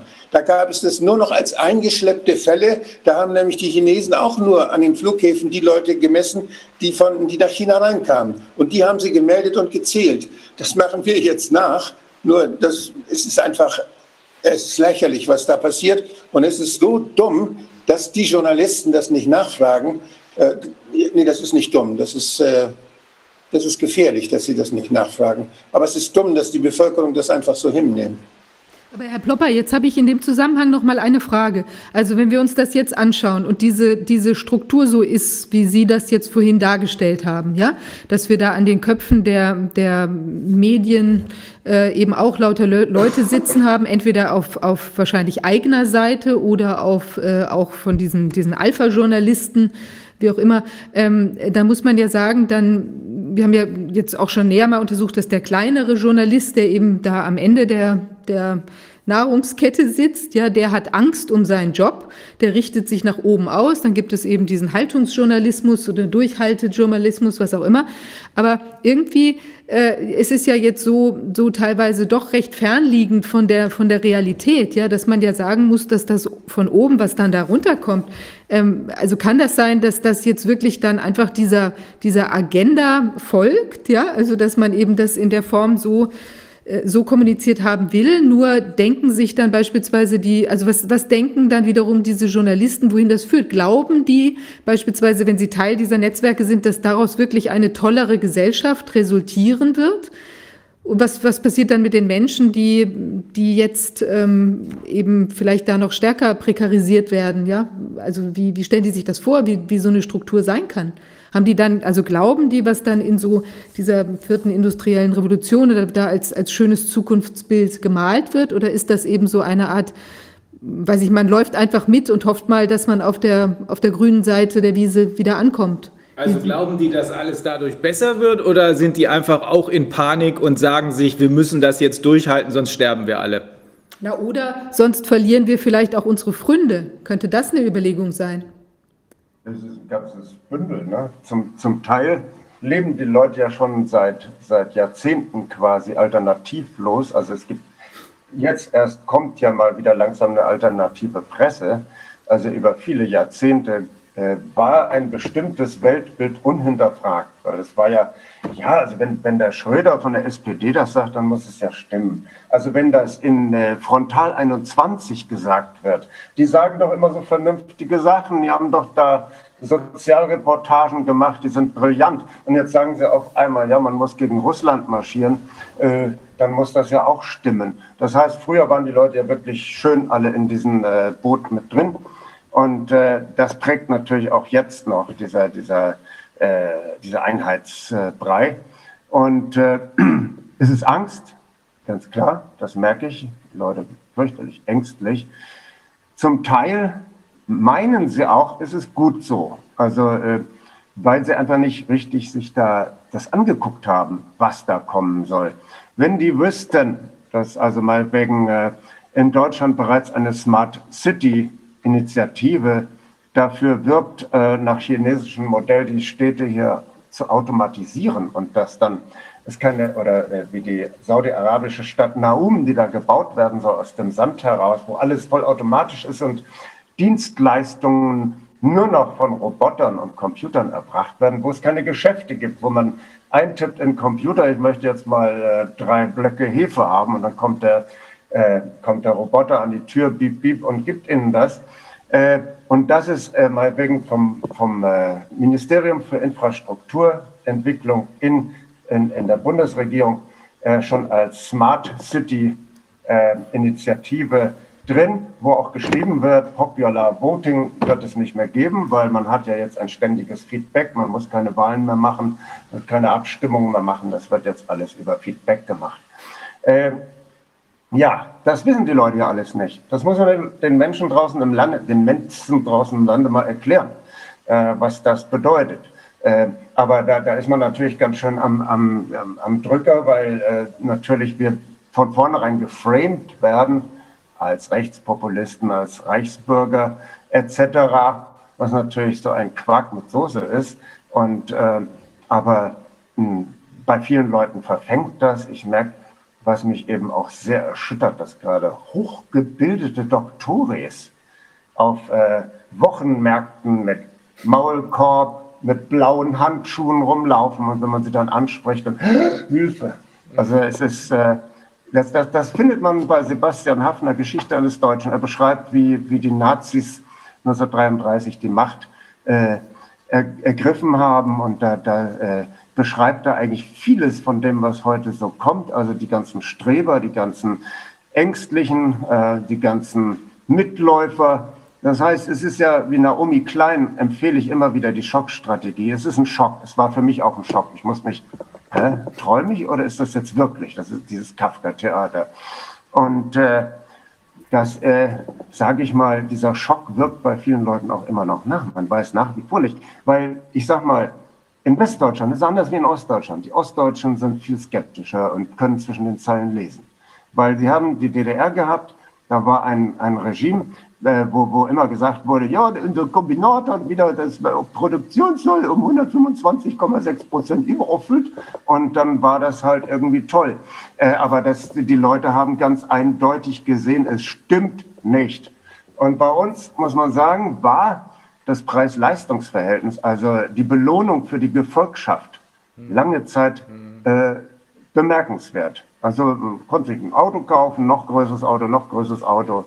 Man konnte sich alle möglichen Annehmlichkeiten kaufen. Und äh, äh, jetzt, jetzt müssen wir daran gewöhnt werden durch diesen Schock, dass eben das Preis-Leistungs-Verhältnis nicht mehr stimmt. Und viele Leute sagen, ja, die Frau Merkel, der Herr Spahn, die wollen doch nur unser Gutes. Das wird doch schon irgendwie gut gehen. Wie, wie besonnen die durch diese Krise uns führen, das ist doch wunderbar.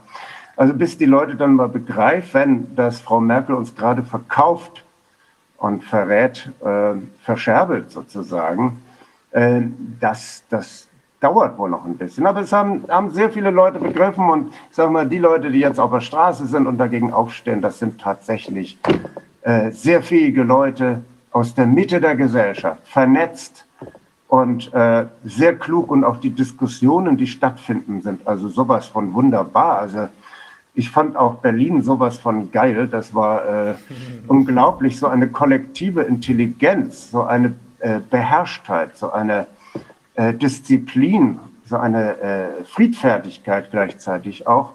Äh, wenn das so weitergeht, wenn es der anderen Seite nicht gelingt, was wir machen werden mit, mit Spaltern, mit Provokateuren, mit, mit äh, Merkel SA äh, alias Antifa, äh, uns da das Leben schwer zu machen und die Stimmung zu versauen. Äh, ich, ja, vielleicht äh, schaffen wir es dann und ich denke, ja, wir haben ein, ein so gutes Potenzial, wie ich ich habe jetzt 50 äh, Jahre Widerstandserfahrung seit der APO, seit 68.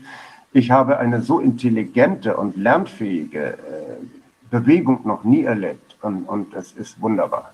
Das ist das Positive daran. Äh, mein persönlicher Eindruck ist, dass die Frage, wie intelligent jemand ist, wie ausgebildet oder gebildet jemand ist, überhaupt gar keine Rolle mehr spielt. Ähm, wie Sie es eben beschrieben haben, das war auch im Dritten Reich nicht anders. Äh, und ich habe den Eindruck, dass es eine Kombination aus Mut und Intelligenz im Sinne auch von sozialer Intelligenz braucht, um dahinter zu gucken und bereit zu sein, nicht einfach nur dem Führerbefehl zu folgen, sondern auch sich Fragen zu stellen. Ähm, diejenigen Reaktionen, die mich da am meisten ja optimistisch gemacht haben, waren die aus dem, aus dem Mittelstand, von den Unternehmern, weil die Leute offenbar ja von Natur aus bereit sind, Risiken einzugehen, sich nicht mit allem Krams abzufinden, der ihnen serviert wird, äh, sondern auch zu gucken, kann man das nicht anders machen. Aber es gibt auch unter den, äh, unter den in Anführungsstrichen normalen Leuten genügend Intellektuelle, die allerdings dann auch ein bisschen Mut brauchen. Und das scheint, glaube ich, hier entscheidend zu sein. Denn genau das, die Panikmache, äh, der entgegenzutreten, das geht nicht ohne Mut. Da muss man eben, da muss man eben nachfragen und kann nicht einfach sagen, oh Panik, jetzt mache ich mal, ich sage es nochmal so böse, was der Führer befiehlt. Mhm. Ja, übrigens noch eine kleine Anmerkung. Äh, die Berufsgruppe, die im Dritten Reich den höchsten Anteil an Parteimitgliedern hatten, also NSDAP-Mitgliedern, waren die Ärzte. Verrückt, ne? Ja, und, äh, äh, und die Juristen. Die Juristen waren auch alle dabei. Die Juristen auch. Ne? Hat nämlich direkt was davon. Neue Gesetze, ja. Ja, ja. Gesetze etc. Das war äh, ein, ein Generator von, von neuen Arbeitsplätzen. Und wenn jetzt nicht, wenn jetzt nicht die Justiz auf die Beine kommt, dann sind wir wieder da, wo wir waren. In der Beschreibung von Ingo Müller in furchtbare Juristen. Denn wir befinden uns nicht nur nach der Einschätzung von Herrn Papier inzwischen in einem rechtsfreien Raum. Wir haben eine, ein Ermächtigungsgesetz und tausende von Maßnahmen und Verordnungen, die keiner durchschaut, die widersprüchlich sind. Es ist ein einziges Chaos. Wenn da jetzt nicht die Justiz langsam auf die Beine kommt und sich auf ihre Rolle besinnt, dann haben wir ein richtiges Problem, weil der Justiz ist der letzte Rettungsanker der Demokratie, wenn alles andere versagt. Man muss ja noch bedenken, äh, es wird ja so gut wie nichts mit Gesetzen gemacht und auch ja. das das modifizierte Infektionsschutzgesetz gibt ja. ja, die Maßnahmen überhaupt nicht her. Richtig. Das heißt, hier wird nur noch mit Verordnungen regiert. Ja. Das, das ist, sind ja wohl äh, Kennzeichen eines autoritären Obrigkeitsstaates. Und das sagen nicht nur Sie, sondern das sagt ein hoch angesehener Jurist, leider kein Deutscher, weil da fehlt es offenbar an Mut. Das sagt Lord Sumption. Wenn Sie sich das im Internet angucken, das ist der ein ehemaliger oberster Richter des englischen Supreme Court. Der hat in einem kleinen Video, hat auch längere gemacht, aber in einem, der hat sich richtig aufgeregt und ist dabei aber typisch englisch cool geblieben. Etwas unter sieben Minuten. Absolut klasse dargestellt, dass das, was wir hier gerade erleben, weltweit erleben, die typischen Anzeichen von autoritären Regimen sind, die sich entwickeln. Ja. Mhm. ist ja echt ungeheuerlich. Ja, ähm, jetzt, ich, würd, ich begrüße mal gerade unseren neuen Gast. Das ist Don Dillon. Hallo? Hallo, äh, ich kann mein Mikrofon noch sehr viel lauter stellen, falls Gerne. das nötig sein sollte. Gerne. Gerne. Augenblick. Jetzt weiß ich nicht genau, Sie kommen jetzt noch nicht ins Bild. Eins, zwei, eins, Ja. ich glaube, so zwei. ist es, so ist ganz ja, gut. jetzt kann man sie So ist gut? Jetzt kann man sie sehr gut Ich kann noch lauter Nein, ich glaube, ist bin noch besser. lange nicht am Anschlag. Nein, Nein, das nein, ist, nein, ist nein. okay so. Reicht völlig, ja? Ja. Sehr gut. Ja, ähm, also Herr Dillon, Sie, Sie sind ähm, Gesundheits- und Präventionsberater und Sie sind verbunden mit einer Gruppe, die sich äh, Next Scientists for Future nennt. Das ist eine Gruppierung von auch hochrangigen Wissenschaftlern, ähm, die teilweise, ich weiß nicht, anonym, teilweise offen zusammenarbeiten, wie ich es verstanden hatte, und die sich eigentlich einsetzen für eine, ähm, sagen wir mal, eine Umkehr im Gesundheitssystem von Strukturen, die sich jetzt so, also man sieht ja jetzt insbesondere jetzt, als nicht unbedingt tragfähig erweisen. Also im Prinzip einer, einer auf Gesundung oder Gesundheit ausgerichteten ähm, Gesundheitsfürsorge, die eben nicht an dem, an dem ähm, Symptom, also erst sozusagen, wenn die Krankheit schon da ist, aktiv wird, sondern präventiv eben auch operiert. Ich würde Sie mal bitten, vielleicht ähm, da noch ein bisschen was zu, zu sagen und auch zu sagen, wie Sie jetzt so die aktuelle Situation auch im Sinne vielleicht eines Systemversagens einordnen würden. Ja, das, äh, für uns ist das alles eine Fehlanreizgeschichte, ja. Also gerade sind Greta Thunberg und Luisa Neubauer bei Kanzlerin Merkel. Und mir fällt immer das Wort grobe Fahrlässigkeit ein. Warum bitteschön waren Professor Bhakti, Herr Dr. Wodak und viele andere und die Next Scientists for Future, die 23 Professorinnen und Professoren sind bei dem Weltrat, sind sogar, ist sogar eine ehemalige Bundesgesundheitsministerin dabei. Warum sind die nicht?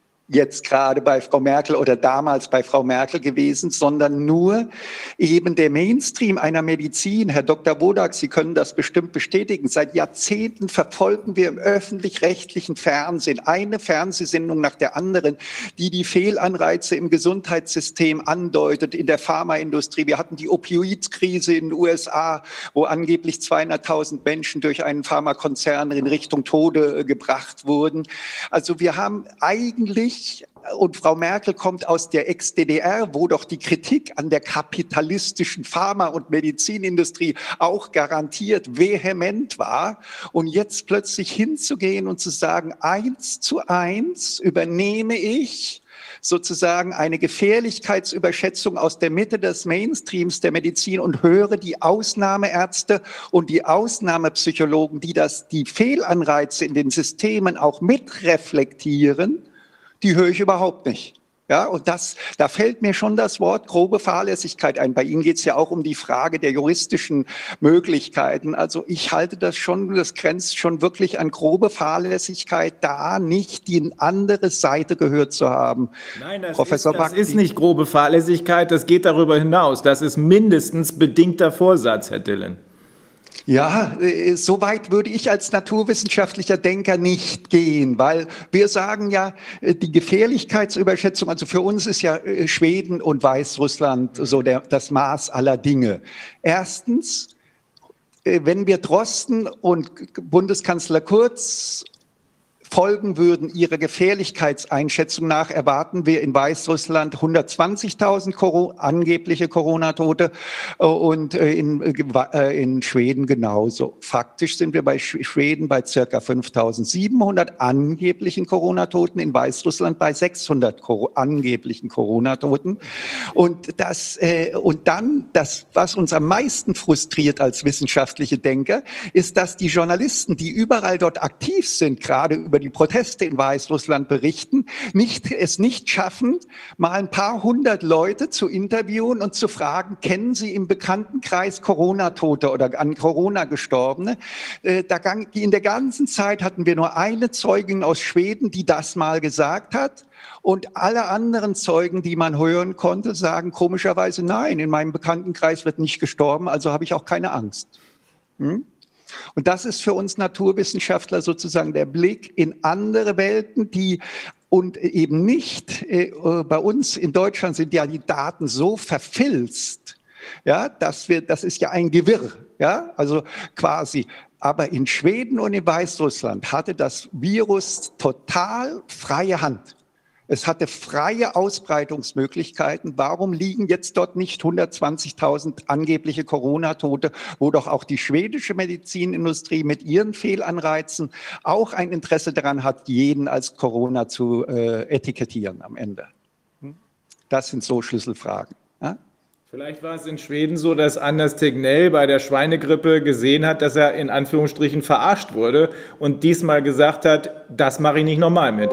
Gebranntes Kind scheut das Feuer. Das ist auch meine Hypothese. Ich, verfolge alle Sendungen dazu. Er sagt es nicht direkt, aber er hat ja damals quasi lauter Impfgeschädigte zu verantworten gehabt, weil er blind einem Fehlanreizsystem, nämlich der Pharmaindustrie und der Medizinindustrie geglaubt hat.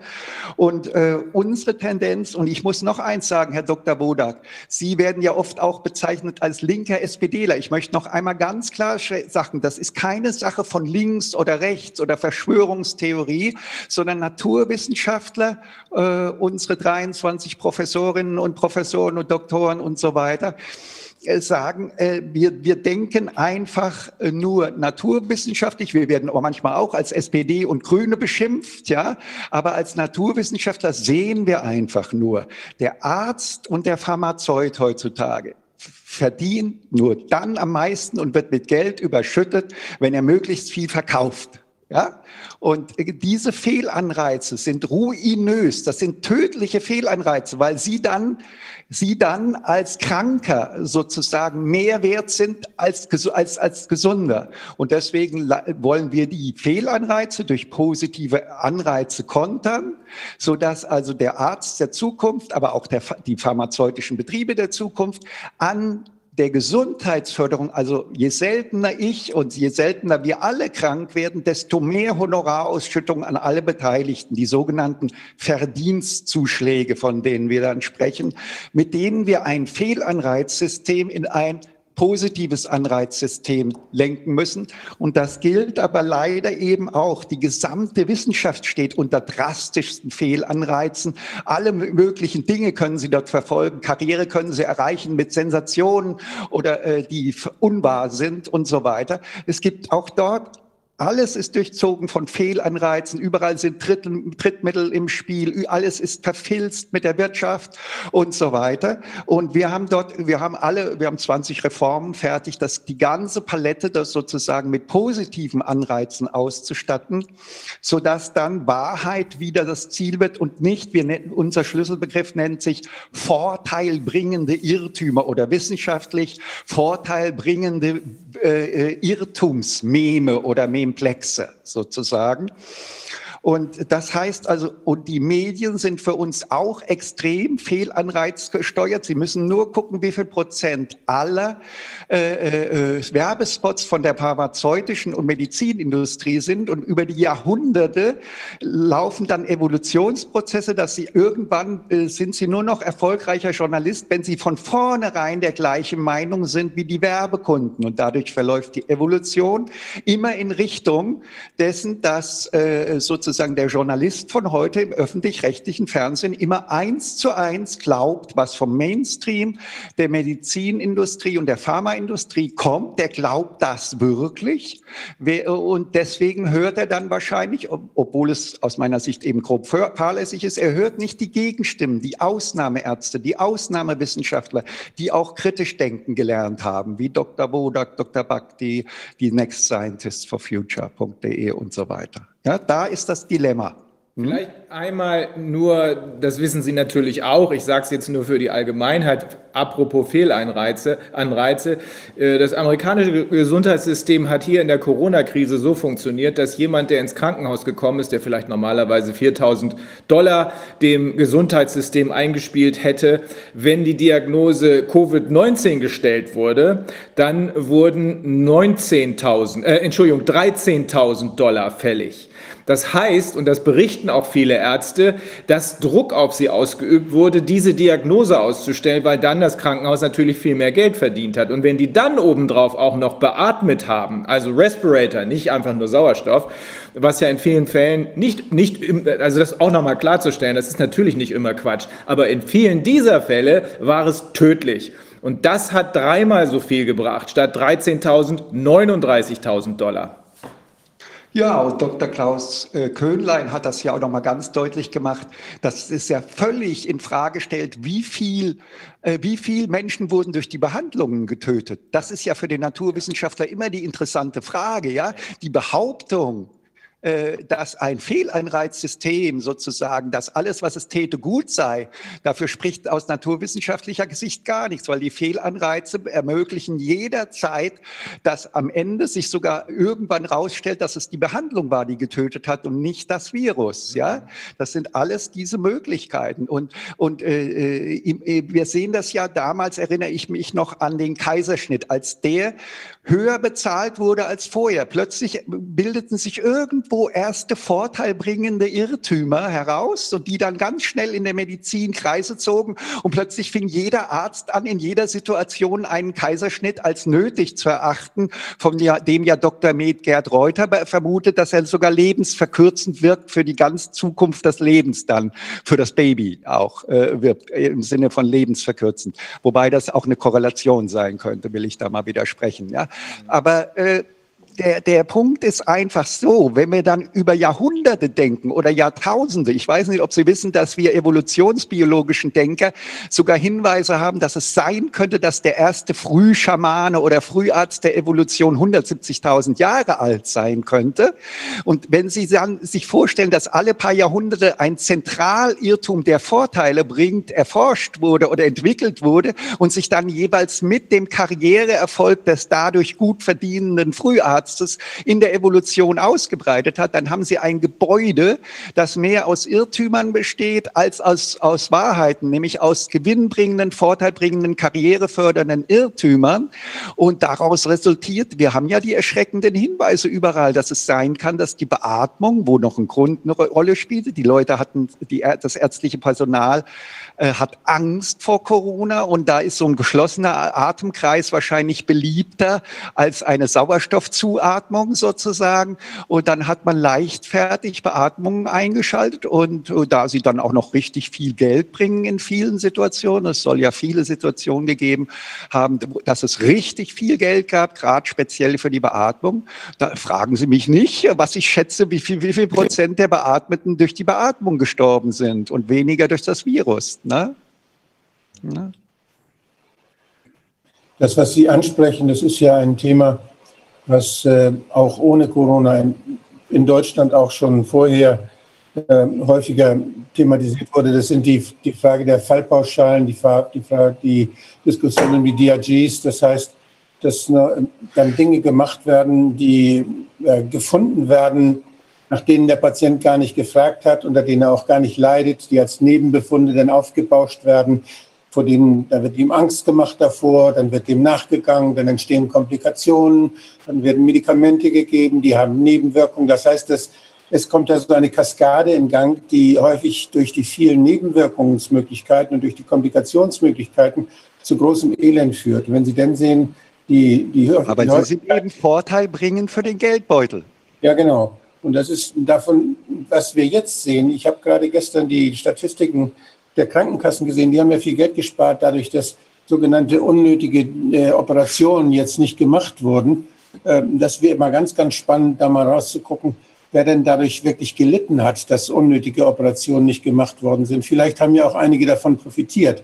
Also das, das, lässt, das lässt, Herr Dr. Wodak, das lässt gerade der Bericht, der gerade wieder aufgetaucht ist, dass sich die viele Bestatter beschweren über Kurzarbeit und zu wenig Arbeit, weil eben zu wenig operiert würde und dadurch zu wenig systematisch Tote resultieren würden.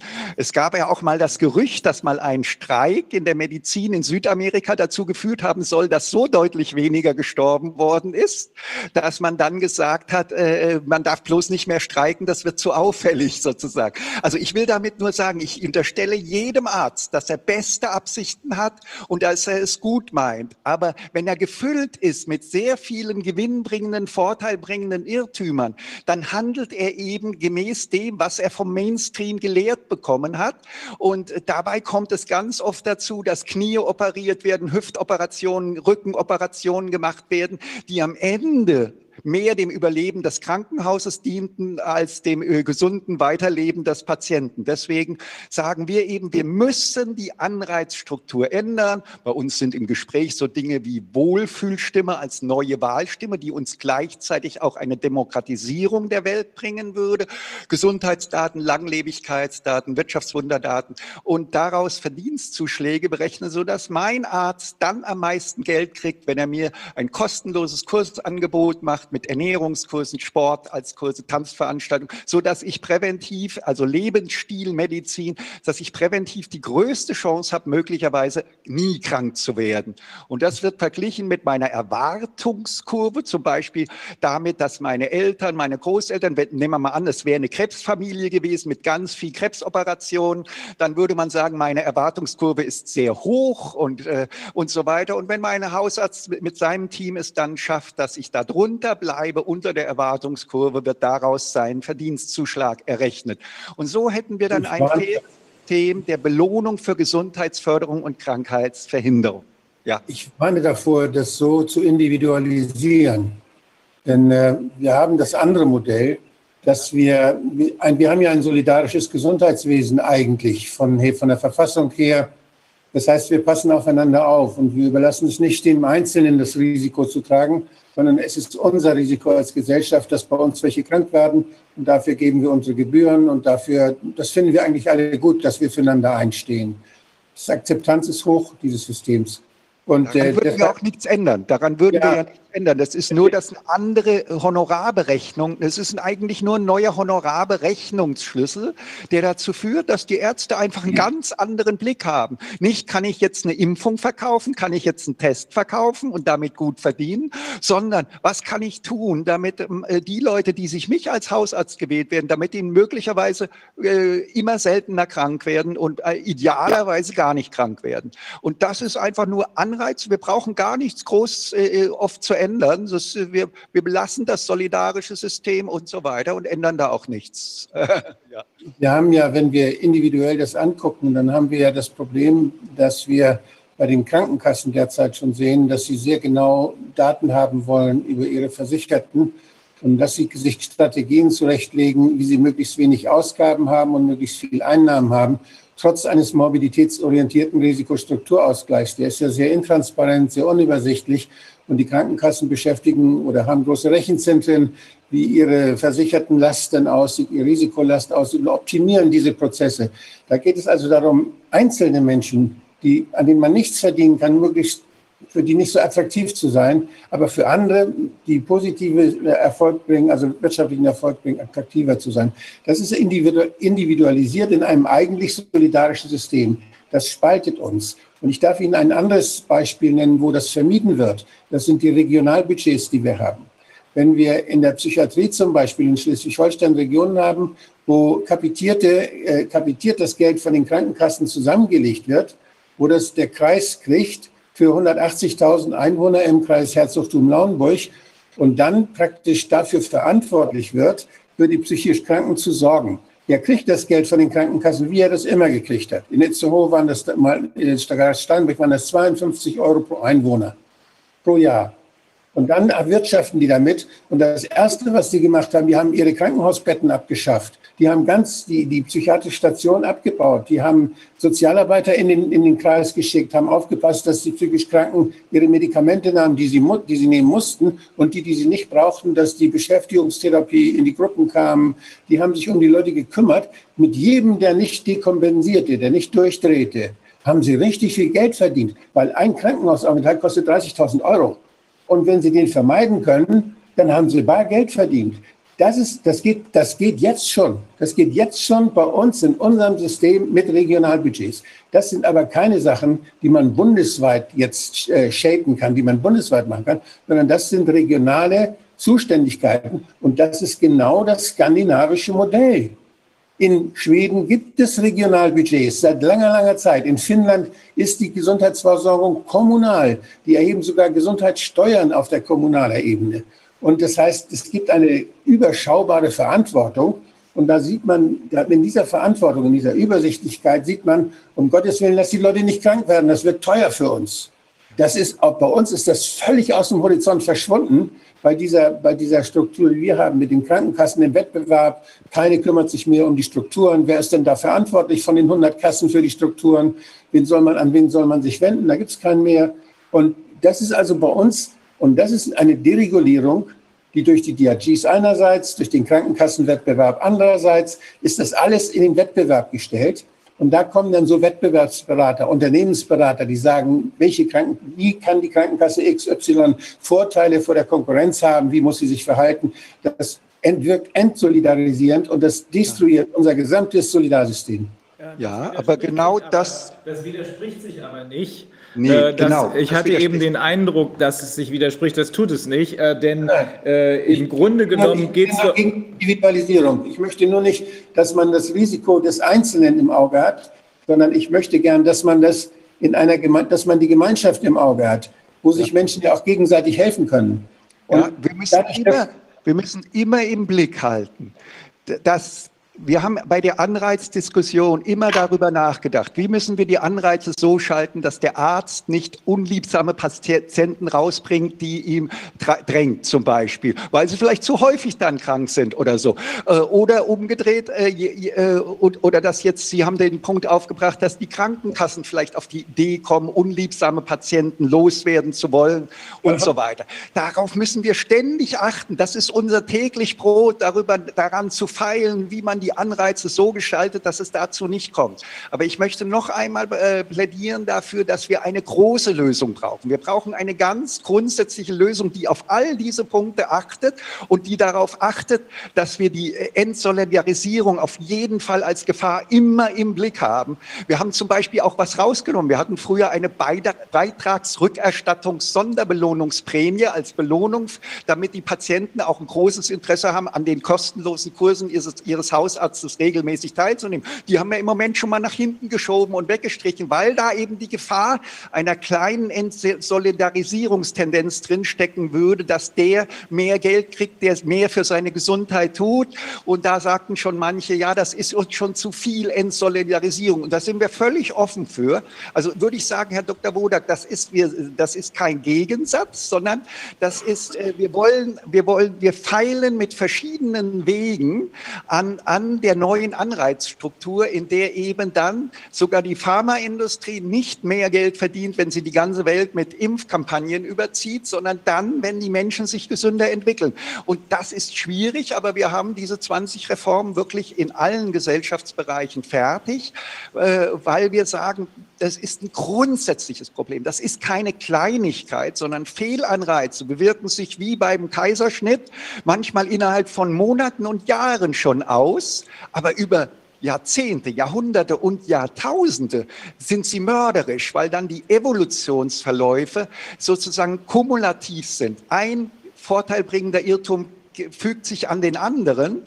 Und äh, deswegen bin ich auch zutiefst überzeugt, dass ein Mensch wie Herr Drosten äh, wirklich selber glaubt, was er sagt. Aber er lebt in einer Gefährlichkeitsüberschätzung, die ungefähr 20-fach, 30-fach, 40-fach, 50-fach über der tatsächlichen Durchschlagskraft dieses Virus liegen dürfte, meiner Schätzung nach. Ne? Und, äh, aber wir müssen diese Grundstruktur ändern, das wird uns immer wieder Probleme bereiten. Alle Probleme, die wir immer wieder haben, liegen an dieser Fehlanreizstruktur und den daraus resultierenden Evolutionsprozessen, dass immer die Personen mit den größten vorteilbringenden Irrtümern die größten Karrieren machen und deren Inhalte sich am stärksten ausbreiten. Und da müssen wir mit verschiedenen Strategien, das mit den Regionalgeschichten und so, alles, äh, aber äh, ich vermute, dass wir wirklich da mal den großen Wurf machen müssen und wirklich, äh, äh, vielleicht ist es dann sogar positiv, wir, uns schwebt ja vor, dass das Statistische Bundes- und Wahlamt Wiesbaden und der Bundeswahlleiter mit dem Kri- Bundeskriminalamt zusammen da für den Datenschutz sorgt und äh, auch die Daten wesentlich verwaltet, äh, so dass äh, wir, wir wollen ja sogar dem Supermarktleiter Verdienstzuschläge ge Schläge geben, wenn er uns endlich mit giftstofffreier Nahrung versorgt. Ne? Das ist, glaube Ja? ich, das ist, das sind, glaube ich, einfach Herr Wodak und Herr Dillen zwei Seiten der, derselben Medaille. äh, ja. Sie sprechen darüber, wie man dafür sorgen kann mit quasi ganzheitlicher Medizin und ohne diese Fehlanreize letzten Endes die Menschen prophylaktisch gesund zu machen beziehungsweise gesund zu halten. Vernünftige Ernährung, Bewegung, ähm, das ist genau der Ansatz, den auch Pam Popper hatte, mit der wir vor ein paar Wochen äh, gesprochen haben. Äh, und äh, Sie, Herr Wodak, sprechen darüber, dass die Kranken, die im System sind, natürlich von diesem Solidarsystem vernünftig behandelt werden müssen. Ich glaube, das widerspricht sich nicht, sondern im Gegenteil, das ergänzt sich sogar. Denn die Quoten, von denen Sie eben gesprochen haben, Herr Dillen, das weiß ich ja auch. Ich habe ja auch lange genug äh, in den Ethikkommissionen gearbeitet und weiß, was da abgeht. Wenn in den Krankenhäusern, wenn da also Quoten gesetzt werden, so und so viel Hüft-OPs müssen durchgezogen werden, so und so viel Knie-OPs, dann ist das mit tödlicher Sicherheit, und das sage ich ohne Ironie, mit tödlicher Sicherheit ein Fehlanreiz. Äh, das kann es nicht sein. Und mir haben andere Ärzte erzählt, dass 80 Prozent, ich weiß nicht, ob das stimmt, Herr Wodak, aber Sie können es beurteilen, dass 80 Prozent aller Krankheiten durch vernünftige Ernährung und Bewegung vermieden oder sogar geheilt werden können. Kommt das hin? Ja, weiß ich, kann das es ist ziemlich pauschal. Also es gibt Krankheiten, da kann man das sagen, ja. Und es gibt Krankheiten, da geht es leider nicht. Aber ja, ich meine jetzt keine Unfälle eine oder so. Eine Professorin, die ich kenne, sagt so, bei Krebs seien es ernährungsbedingt circa 45 bis 50 Prozent. Also die Zahlen, darüber müssen wir nicht streiten. Aber ein ja. riesiger Anteil von gewaltigen volkswirtschaftlichen Schäden und Kosten. Sie müssen sich mal nur vorstellen, was jeder Krebskranke für ein wirtschaftlicher Totalausfall für ein deutsches Unternehmen ist, ja, und so weiter. Also riesige volkswirtschaftliche, gesamtvolkswirtschaftliche Schäden äh, ohne Ende.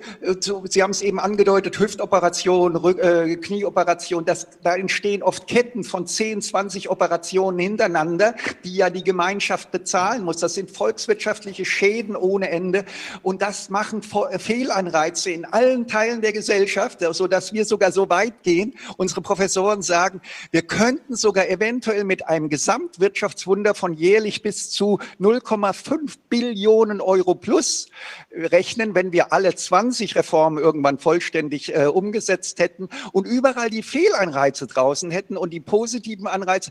Also bei jedem System uns fragen, was wollen wir eigentlich von einem System? Ich will, dass das System mir hilft, ein gesunder Mensch zu sein. Ja? Also, und das dann zu belohnen gezielt. Ich will von meinem Supermarkt leider nicht, dass er mich verführt, möglichst krankmachende Dinge mir an, äh, zu verkaufen, sondern möglichst gesundheitsförderliche, glyphosatfreie Lebensmittel mir anzubieten. Das kann er aber nur, wenn er einen Verdienstzuschlag kriegt. Je gesünder ich mich entwickle, desto mehr Verdienstzuschlag. Dann wird er interessiert an meiner Gesundheit und wird plötzlich gar nicht mehr interessiert, mir möglichst viele Zuckerprodukte zu verkaufen, zum Beispiel. Ja, also da, da liegt die Lösung und äh, äh wie gesagt, äh, äh das ist äh, das Dilemma. Und die Fehlanreize haben wir im Journalismus.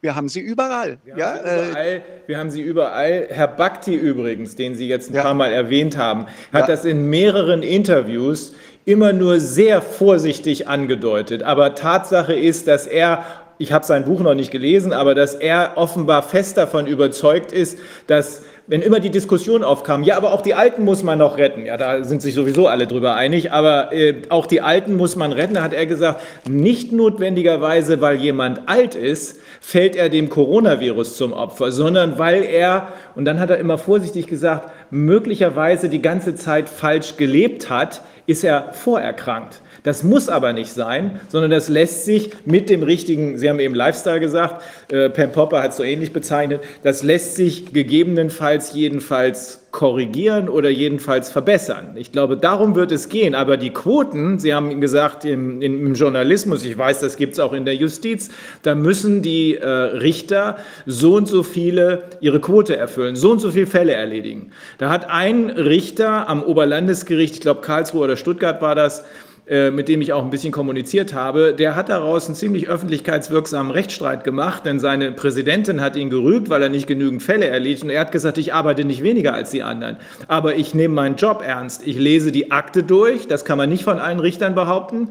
Ich äh, mache eine Beweisaufnahme, wenn ich es für erforderlich halte, das kann man nicht von allen Richtern behaupten äh, und ich mache danach eine Beweiswürdigung. Ich nehme die Fälle ernst. Also das sind überall, sind solche Quoten nach meiner Überzeugung völlig unsinnig. ja, vor allem. Einwerfen, Entschuldigung.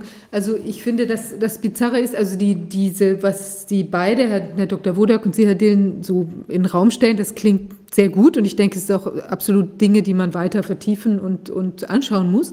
Was wir ja nur gerade beobachten, ist ja, dass wir quasi eine ganz absurde Entwicklung im Prinzip in die Gegenrichtung haben. Also jetzt ist ja angedacht, dass hier, also ich weiß nicht, ich glaube, Drosten hat 100 Millionen Euro bekommen oder sowas, um noch eine zentralisierte Erfassung, meine ich, äh, von Patientendaten oder beziehungsweise von einem Großkrankenhaus irgendwie äh, zu, also, äh, umzusetzen.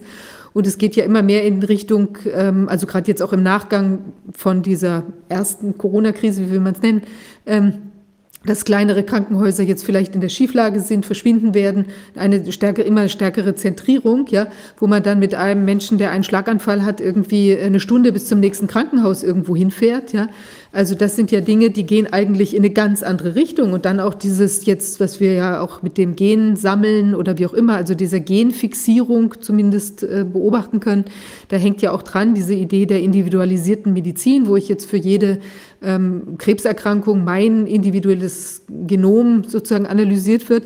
Und dann ist ja auch völlig die Vergleichbarkeit weg. Also wenn es bei mir dann halt nicht gewirkt hat, okay, dann waren meine Gene jetzt eben doch irgendwie so destruktiv, dass es halt nicht mehr geklappt hat. Also wir haben auch, wir verlieren auch dieses ähm, wir denken, dass das alles, äh, was immer individualisierteres ist, also im Sinne von der Behandlungsmöglichkeit, wo dann die Kasse wieder klingelt, also ein neuer Fehlanreiz im Prinzip und gleichzeitig die Konstellation, dass man es kaum mehr in eine Klinik schaffen kann, weil die dann vielleicht zu weit weg ist. Also eigentlich bewegen wir uns gerade von dem, was jedenfalls jetzt angedacht ist, in die genaue Gegenrichtung äh, von dem, was Sie sagen. Wir bewegen uns weltweit in, in grundsätzlich in Gegenrichtungen. Wir, wir, also wir, ich sage immer, wenn ich als Evolutionsbiologe, evolutionsbiologischer Denker, wenn wir zurückblicken werden, irgendwann auf diese Menschheitsepoche, werden wir sagen, dass die Menschheit vor 400.000 Jahren das Thema äh, freier Markt und freie Arbeitsteilung, also ohne Korrektur der Fehlanreize, die da drin stecken, ja, sozusagen, äh, 400.000 Jahre Leidensgeschichte hinter sich hatte und irgendwann hat sie es dann doch mal kapiert, dass sie endlich den Fehlanreizen in allen Systemen positive Anreize gegenüberstellen darf. Ich muss äh, zum Beispiel im, im, Justizbereich haben wir zum Beispiel so Vorstellungen wie, dass wir der Wohlfühlstimme noch eine Unterstimme geben würden, als Wahlstimme sozusagen, die sogenannte Sicherheitsstimme und dann Zuständigkeiten machen würden, so dass also auch das gesamte äh, Justizsystem präventiv eingestellt wird. Äh, wie kann ich Täter wegbringen von der Karriere eines Verbrechers und auf den rechten Weg bringen und so weiter. Also wir denken über alle möglichen, wir, wir sind bereit, über alles zu diskutieren, aber wir brauchen endlich die Korrektur des, der, des Problems der unerkannten Fehlanreize. Ja? Darf, darf ich mir, würde, würden Sie mir erlauben, dass ich kurz mal äh, fünf Bilder zeige? Ich denke, dass, es ist ganz wichtig, dass man, dass man die Diskussion so versucht, auf das Systemische zu bringen. Und äh, dazu, ich hätte da eine ganz schnelle, ganz kleine Folge von, von Bildern, anhand derer ich das äh, gerne machen möchte. Und zwar, wenn Sie das hier sehen, wir sind eine arbeitsteilige Gesellschaft. Wir sprechen jetzt vom Primat der sozialen Sicherung. Das heißt, die gut funktioniert, dass Krankheit, äh, dass man damit nicht Geld verdient. Geld verdienen ist Sache eines anderen Systems, nämlich des, des Wirtschaftssystems. Und so haben wir arbeitsteilige Systeme, die aber jeweils ihre eigenen Anreizsysteme haben, damit das passiert, was passieren soll. Und damit das Ganze miteinander überhaupt verbunden ist, müssen wir Regeln schaffen, die das alles zusammenführen. Und dafür ist die Politik wiederum verantwortlich. Die braucht aber Macht, damit, das, damit sie das machen kann, damit wir uns an die Regeln halten. Das heißt also, es ist ein komplexes System, was Herr Luhmann ja sehr, sehr schön beschrieben hat in deutscher Sprache. Und das ist kompliziert und wir sind dann mit der Diskussion noch nicht am Ende. Aber ich möchte jetzt aufs Gesundheitssystem kommen. Gucken Sie mal dieses Bild an. Das ist eine junge Frau sich abwendend aus der Nacht, aus der Sicht eines Nachtclubbesitzers. Sie sehen das kleine Stupsnäschen da. Sie sehen das Ohr hier. Sie sehen das Kinn hier unten, das Halskettchen. Aus der Sicht des Nachtclubbesitzers ist es also ja, was Attraktives. Und die Sichtweise, die wird durch das primäre Interesse bestimmt. Wenn ich jetzt nämlich der Besitzer eines Altenheims bin, dann sehe ich diese alte Frau hier als mögliche Kundin mit der Hakennase, mit ihrem kleinen zu schrumpelten Auge, mit dem, mit dem verkniffenen Mund, mit dem vorstehenden Kinn.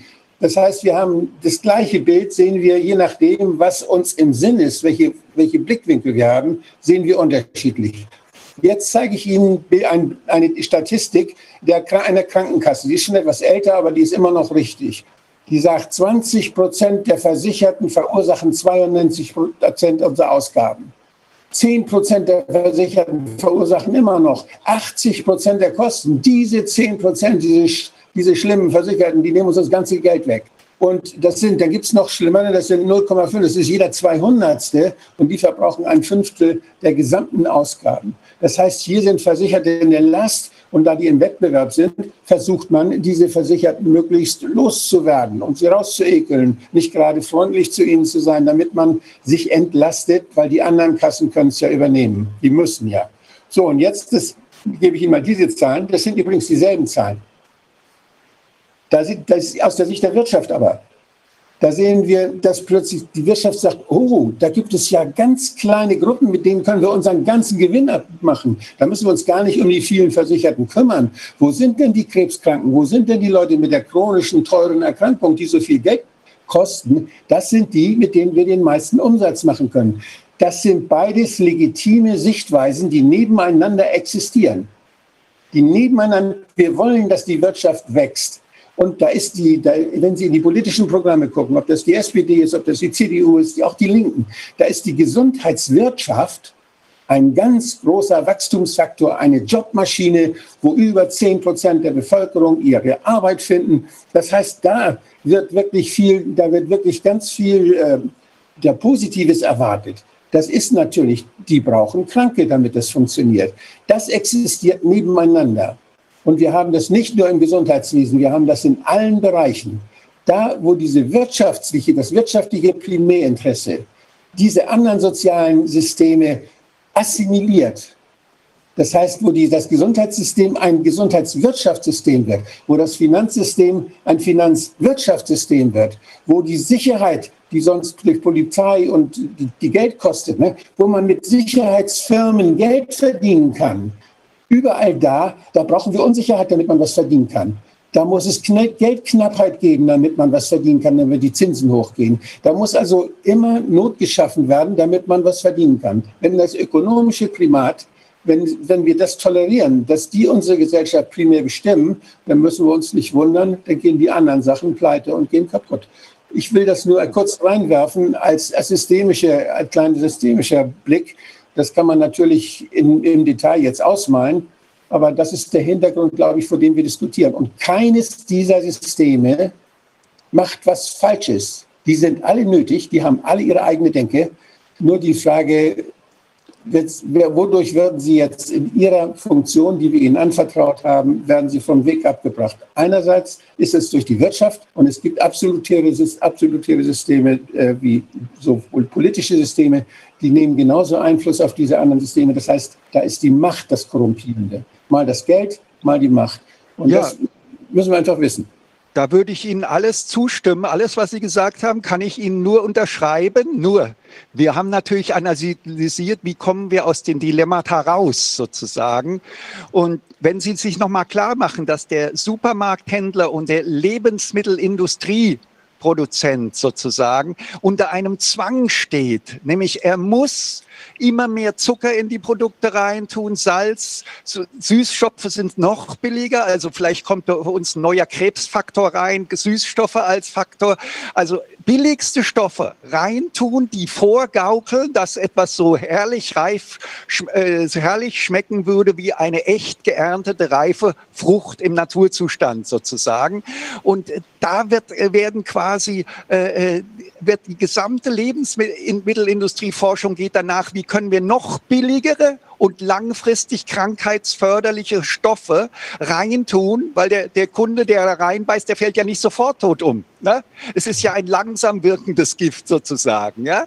Und äh, die ganze Industrie steht unter dem Wettbewerbszwang. Nur wer es schafft, immer billigere Rohstoffe zu verwenden, die immer mehr Krankheitsspätfolgen dann haben, nur der kann in dem Wettbewerb überleben. Und in dem steht jeder, und der Supermarkt steht unter dem gleichen Zwang Und deswegen sagen wir, wir müssen dem Supermarktleiter den neuen Rahmen geben und der Politik auch den neuen Rahmen geben, nämlich dass sie mit der Wohlfühlstimme wird es nämlich so sein, wenn sie nicht jeden Tag darüber nachdenken, welche weltbesten Experten sie hinzuziehen können in Zukunft als Politiker, dann werden sie abgewählt, weil dann nämlich die Wohlfühlstimmen der Bürger ihres Bundeslandes und ihrer Kommune überall transparent sind, für jeden Wähler jederzeit vom Statistischen Wahlamt jederzeit zur Verfügung gestellt werden. Und dann sieht jeder, jeder Bürger, aha, die Partei wird gerade von der und der Partei regiert, die Wohlfühlstimmen gehen eher in den Keller ja, die Partei wähle ich natürlich auch bei meiner Wahl nicht mehr. Und so äh, wird dann, also würde die Politik unter dem Zug stehen, immer die besten Berater dazu zu tun. Und mit der Einführung einer Wohlfühlstimme als neue Wahlstimme hätte man garantiert Bhakti und Dr. Wodak und die Next Scientists for Future gehört. Denn wir haben natürlich ständig Kontakt aufgenommen mit der CDU und dem Bundeskanzleramt und so weiter. Nein, man wollte eben keine anderen Experten hören. Ne? Und äh, das geht nur, solange eben nicht da eine neue Wahlstimme ist, die die Politik wieder in den Dienst der Bürger zwingt. Denn letzter Satz dazu. Die Wohlfühlstimme würde dazu führen, dass der Lobbyismus von einer Sekunde auf der andere verschwunden wäre. Da müssen wir natürlich den Politikern erklären, wie sie diese, diese Parteispendenausfälle und die Jobs nach der Wirtschaft, wie sie das verkraften kann, auf anderen Wegen. Aber wir, wir sagen, wir können das auch dem Politiker so schmackhaft machen, dass, dass auch er davon viel mehr profitiert, als er durch den Verlust der Lobbyisten und der Parteispenden und der Nachfolgejobs nach der Politik verdient, äh, bekommt sozusagen. Also das heißt, äh, wir müssen grundsätzlich an das Anreizproblem ran und bis, bis dahin haben wir nur das Stichwort aus meiner Sicht grobe Fahrlässigkeit. Warum hat man, trotzdem es bekannt ist, dass unser ganzes äh, pharmazeutisches Medizinsystem voll ist von Fehlanreizen, über die das öffentliche rechtliche Fernsehen alle paar Wochen einen Großbericht gebracht hat in den letzten 50 Jahren, warum hat man da nicht die die Ausnahmeärzte und Psychologen zu Rate gezogen. Ja? Warum nicht? Das ist die Schlüsselfrage am Ende ist es so, dass sicherlich die ganzen Strukturen, wie sie gerade Dr. Wodak anhand seiner Schaubilder dargestellt haben, zusammenwirken müssen. Ich glaube, dass es entscheidend darum gehen wird, äh, gehen wird das Gleichgewicht herzustellen. Äh, wir haben neulich von, äh, von dem ehemaligen, nee, doch ehemaligen SPD-Politiker Heinz Kruse gehört, dass schlichtweg die äh, Finanzkonzerne viel zu viel Macht bekommen haben. Und wenn das der Fall ist, dann kann man sich auch vorstellen, warum Geld über allem anderen steht auch hier am Ende, wenn wir da mal genau hingucken, das wird sich jetzt äh, nicht sofort herausstellen lassen äh, können, aber auch hier am Ende hat diese finanzausgerichtete Struktur wahrscheinlich zu massiven Todesopfern und Krankheiten geführt als Folge, als Folge der Fehlanreize, nämlich als Folge nicht nur das, was in den USA passiert ist. Die Leute werden beatmet, weil man dafür dreimal so viel bekommt, als wenn man sie nur als äh, Covid äh, ansieht, sondern auch hier dadurch, dass Operationen nicht durchgeführt wurden. Jetzt hat man kurzfristig, hat man äh, im Gesundheitssystem plötzlich Überschüsse, bei den Krankenkassen Überschüsse. Aber was passiert denn, wenn die ganzen Leute, die nicht zur Vorsorge gegangen sind, die ihre äh, Reha-Geschichten nicht gemacht haben, in ein paar Wochen in wesentlich schlechterem Zustand zurück in die Kliniken kommen? Das muss man auch erst mal sehen. Ne? Wobei das, da, da beide Möglichkeiten offen sind. Es kann sein, dass es sich bei manchen eine Spontanremission eingestellt hat und bei anderen eine drastische Verschlechterung. Also das, da würde ich jetzt nicht spekulieren, wie ja. dann die Zahlen ausgehen. Aber insgesamt eben äh, äh sozusagen äh, da bin ich ein bisschen bei Professor Hans-Werner Sinn, dem berühmtesten Volkswirt. Also wir kritisieren ihn natürlich ständig, aber nicht, nicht in allen Punkten.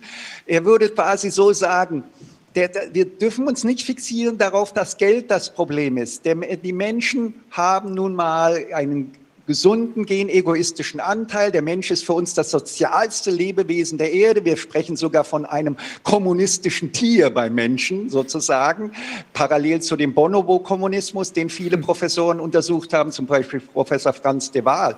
Aber trotzdem müssen wir dürfen wir das Geld nicht verteufeln, sondern mit unseren neuen Anreizen müssen wir einfach mehr Geld geben für die Krankheitsverhinderung als für das tausendfache Operieren eines Problems. Und wenn wir so rum die, die Geldanreize richtig rumsetzen, kriegen wir auch die positiven Ergebnisse. Hm?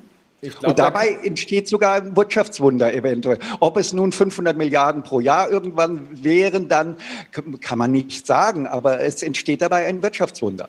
Würden Sie dem grundsätzlich widersprechen, Herr Wodak, oder würden Sie meinen, das passt? Ja, ich glaube, dass wir die, diese, das Problem entsteht dadurch, dass wir definieren, wer ist wir? Wir müssen. Und äh, da gibt es eben, ich, ich bin ja ein so ein, wie sagten die, ich bin einer von den Alternativen. Äh, wissen Sie, ich war 15 Jahre Mitglied des Deutschen Bundestages. Und ich war im Bundestag. Und ich bin da hingegangen, weil ich die Welt verbessern wollte. Ich habe gedacht, das kann ich machen. Und ich habe gemerkt, es gibt da andere Menschen, die mit der gleichen Überzeugung da, die aus ihrem Bereich kommen, die aus, die, das sind, die sind nicht Lobbyisten, kriegen da nicht für bezahlt, sondern die kommen aus der Wirtschaft und die sagen, wir müssen da mehr tun für das und die kommen aus der Landwirtschaft und wollen für die Landwirte mehr Geld holen und also da sind, da sind so historische Interessen, gewachsene Interessen und die alle zum Umlernen zu bringen und an das große gemeinsame Ganze zu denken, das ist in vier Jahren ganz schön schwierig. Also ich, äh, dann kommen ja wieder neue. Und äh, ich habe das Gefühl, dass wir auf Bundesebene, dass wir da nicht alles gut lösen können, schon gar nicht auf europäischer Ebene. Ich bin der, viel mehr der Meinung, dass wir übersichtliche Systeme brauchen, in denen solche Diskussionen überhaupt organisierbar und stattfinden können, in diese, in diese, wo diese Interessenwidersprüche auf den Tisch kommen. Und gerade in Gesundheit können wir das machen. Und wenn ich habe in der Enquete-Kommission, wo ich Sprecher war im Bundestag, da habe ich ein Thema auf die Tagesordnung gesetzt und das ist wunderbar diskutiert worden. Da ging es um Allokationsethik. Da ging es genau darum, wofür geben wir unsere Steuern aus und was machen, wie, was, wem helfen wir, wem helfen wir nicht im Gesundheitswesen. Und da haben wir dann voller Neid auf die Skandinavier geguckt die dann regionale Konferenzen haben und die dann bestimmen, die dann ihr Wissen von der Nationalregierung bekommen und die dann sagen, wo müssen wir was tun? Und wenn sie sich irren, dann wird das ziemlich schnell gemerkt auch und dann wird umgesteuert. Das heißt, es ist ein anpassungsfähiger Diskussionsprozess, der da läuft in voller Verantwortung. Und die Leute sind bekannt in der Region, die das machen.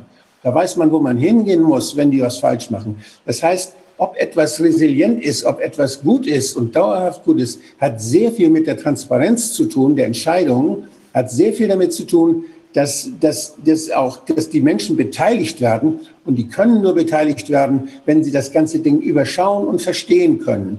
Und das ist im Gesundheitswesen der kommunale Raum, der regionale Raum, wo sowas gemacht werden kann und gemacht werden muss, meiner Meinung nach. Deshalb ist die Idee der regionalen Budgetierung in, für, für die medizinische Grundversorgung, für die Hausärzte, für die Pflegestationen. Das ist, finde ich, eine Möglichkeit, die wir haben, die dazu führen könnte, dass die Dinge gemacht werden, die die Menschen wirklich brauchen. Und dann kann die Gemeinschaft, die das dann hat, die das Budget hat, die kann dann sagen, nö, so einen Quatsch kaufen wir nicht. Das bringt ja gar nichts. Wir wollen nicht unnötige, dann haben wir für das andere nichts mehr. Also das ist übersichtlich. Und äh, solche strukturellen Dinge, die werden bei uns überhaupt nicht diskutiert, sondern bei uns geht es eher in Richtung immer größer, immer größer, die Entscheidungsräume immer größer. Das heißt, immer unübersichtlicher, immer weiter weg von den Menschen, immer mehr dahin, die Entscheidungen äh, werden dahin getragen, wo Leute sind, die dann als Profis sich, sich die Rosinen daraus fischen und ja, in den Wettbewerb. Ich werde das auf jeden Fall auch bei uns einbringen, so den Gedanken der Regionalität und des Regionalen und so weiter. Ja. Aber ich will noch ein Beispiel machen, was deutlich macht, warum wir eine solche Radikalkur wirklich auch brauchen in Deutschland, der Journalismus. Ja, Sie müssen mal, schauen Sie mal heute Abend an, wie viel Werbespots in der ZDF und in, in ARD von der Pharmaindustrie und der Medizinindustrie bezahlt werden. Und da läuft mhm. ganz so, über Jahrhunderte lief eine Aus auslöse. Wer seinen Werbekunden gegenüber kritisch gestellt war, ist eher, hat eine kleine Karriere gemacht im Journalismus und die große Karriere hat gemacht, wer von vornherein der Meinung war, gleichen Meinung war wie die Werbekunden. Deswegen müssten wir jetzt als Soforttherapie eigentlich hingehen. Äh, wir wollen ja eigentlich die Gebühren eher schrumpfen, aber wir müssten eigentlich mehr als nochmal so viele Journalisten, wie es jetzt gibt im öffentlich-rechtlichen Fernsehen, neu reinnehmen und die müssten grundsätzlich alles Kritiker der, der Werbekunden sein. Und dann müssten wir die öffentlich-rechtlichen Medien werbefrei stellen, damit nie wieder dieser Verfälschungseinfluss kommt. Und dann hätten sie plötzlich einen Journalisten und neben dem steht ein anderer, der sagt, ja, ich bin aber kritisch gegenüber der Pharmaindustrie. Wieso glauben wir denen denn einfach so? Wieso, wieso glauben wir einer Testindustrie, wenn sie uns sagt, wir sollen ihre Tests kaufen? Warum glauben wir, äh, ja, jeder Krämer lobt seine Ware äh, sozusagen. Warum glauben wir? Äh, äh, und dann würden wir plötzlich in den öffentlich-rechtlichen Medien wieder eine kontroverse Diskussion kriegen. Plötzlich würden Dr. Wodak eingeladen werden, die Next Scientists for Future eingeladen werden und wir würden plötzlich streiten darüber, wie, wir, wie groß denn die Gefährlichkeit von Corona tatsächlich ist und würden über Schweden reden, über Weißrussland, über die fehlenden Zeugen und so weiter. Ja, und, und, und würden dann zu einem Ergebnis kommen. Aber so wie es jetzt ist, dass jeder Journalist im öffentlich-rechtlichen Fernsehen sein Gehalt groß, äh, teilweise von der pharmazeutischen Industrie und der Impfindustrie und der Testindustrie und der Medizinindustrie bekommt, der kann, der, der, der hat, der hat gelernt, der, der denkt und glaubt von vornherein sowieso, was die Pharmaindustrie sagt und der kann auch nicht so schnell umleihen. Da müssen von außen Leute rein, die äh, von vornherein schon kritische Journalisten sind. Es gibt ja immer wieder bei Arte kritische Journalisten, die dann Profiteure der Angst gedreht haben, damals mit Ihnen, Dr. Wodak. Ja, solche ja. Journalisten müssen dann ins Öffentlich-Rechtliche rein. Nur wer ist wir? Wer macht das? Wer kann das machen? Nein, das ist schon richtig, dass das auf regionaler Ebene anfangen muss. Äh, ich bin derselben Meinung, äh, weil man da direkt an die Bürger kommen kann. Äh, wenn wir höher gehen, dann ist eine immer, immer weitere Distanz zwischen denjenigen, die entscheiden sollen, und der Bevölkerung zu sehen. Schon im Bundestag sieht man doch, in der Regierung erst recht, wie weit jenseits der Realität die sind. Ich habe es ja neulich gesagt. Wie kann eine SPD in dieser Situation auf die Idee kommen, Herrn Scholz zum Kanzlerkandidaten zu machen? Oder wie kann jemand wie Jens Spahn in dieser Situation sagen, na, jetzt kaufe ich mir mal eine Villa für 4,2 Millionen? Also wie weit die weg sind von der der Realität sieht man schon, wenn man jeweils eine Stufe höher geht. Und Sie haben eben gesagt, oder nicht jetzt, aber vor, vor einer Weile mal, dass über den Europarat eine Menge zu bewirken war. Das glaube ich auch, dass das der Fall ist. Das Problem mit, äh, der, mit der Europäischen Union ist so, dass kein Mensch sie versteht. Die meisten Juristen, mit denen ich spreche, wer für was zuständig ist. Was, wofür ist die Kommission da? Was macht das Parlament? Was ist der Kommissionspräsident? Welche Bedeutung hat das alles? Das alles geht an den Köpfen der Menschen vollkommen vorbei in Europa. Und das scheinen die meisten Politiker nicht zu wissen. Das Einzige, was jeder sich denkt, ist, wer da in Europa Politiker wird, das ist jemand, der in anderen äh, Bereichen der Politik auf nationaler Ebene abgewirtschaftet hat. Deswegen gebe ich Ihnen unter, unter dem Aspekt, dass man schnell und direkt mit den Leuten kommunizieren muss, vollkommen recht, dass das am besten auf regionaler Ebene möglich ist. Also wir sind da hilflos. Wir sagen ganz klar, wir können nicht mehr tun als der gesamten Welt. Unser Weltrat heißt ja World's, the World's Council of Wise People, dass wir auf der ganzen Welt, in Englisch oder Deutsch, der ganzen Welt anbieten können, nochmal immer klar zu machen, dass unsere Fehlanreizgesellschaften weltweit, dass die Fehlanreize tausendmal schädlicher und gefährlicher sind als der normale Wirtschaftswissenschaftler, der auch mal das Wort Fehlanreiz in den Mund nimmt, äh, denkt denkt. Also mehr können wir nicht tun, als das jetzt auch heute Ihnen anzubieten. Diese Fehlanreize sind so gefährlich, dass wir unbedingt sofort handeln müssen. Die Menschheit leidet jetzt 400.000 Jahre unter Fehlanreizen, systematischen, vorteilbringenden Irrtümern, ja, die, die, die dadurch äh, daraus resultiert sind und in der Evolution sich massenhaft ausgebreitet haben. Und unser ganzes Denken ist voll von, von vorteilbringenden Irrtümern. Unser ganzes Denken ist nicht mehr ein natürliches Denken, sondern wir haben haben alles im Kopf, was irgendwo mal Geld gebracht hat für irgendeine Industrie oder für einen Teilbereich der Gesellschaft. Aber äh, wie die Welt wirklich ist, weiß der Mensch eigentlich gar nicht mehr. Wir sagen sogar, dass unsere ganze Lebensform denaturiert ist, weil es mehr Geld bringt äh, in der Lebensform. Ich weiß nicht, wer von Ihnen verheiratet ist. Zum Beispiel sagen wir in der Forschung, dass die Monogamie äh, deswegen so beliebt ist, weil sie für die Konsumindustrie und für die Konsumsucht und Kaufsucht und Shoppingindustrie einfach mehr Umsatz bringt, weil Menschen, die in einer Monogamie sich anfangen zu langweilen, eben maximale Konsumsucht an den Tag legen. Und so hat jede unsere Lebensform muss hinterfragt werden, wie weit sie nicht ein Produkt von Evolutionsverläufen ist, wo sich vorteilbringende Irrtümer massenhaft ausgebreitet haben und wie Viren des Geistes, also Viren des Geistes uns alle durchseucht haben und unsere Glück, Lebensglück reduziert haben auf das, äh, wir kaufsüchtig, konsumsüchtig und shoppingsüchtig werden. Also ich kann nicht mehr tun, als zu plädieren. Wir müssen an die Anreizsituation ran und das mit 20 Reformen und äh, Gesundheitssystem ist die erste Sache, wo die erste Großbaustelle. Unsere Kombi-Reform Ernährung, Gesundheit und Pflege müsste sofort gestartet werden und ansonsten sind wir hilflos. Wenn man uns nicht hört und nicht über Fehlanreize nachdenken will, dann sind wir sind wir hilflos. Der wohl, der, der wohl renommierteste äh, Kritiker dieser äh, Bewältigung der Corona-Pandemie, der Corona-Maßnahmen ist äh, Professor John Ioannidis weltweit über jeden Zweifel erhaben, fachlich wie auch persönlich.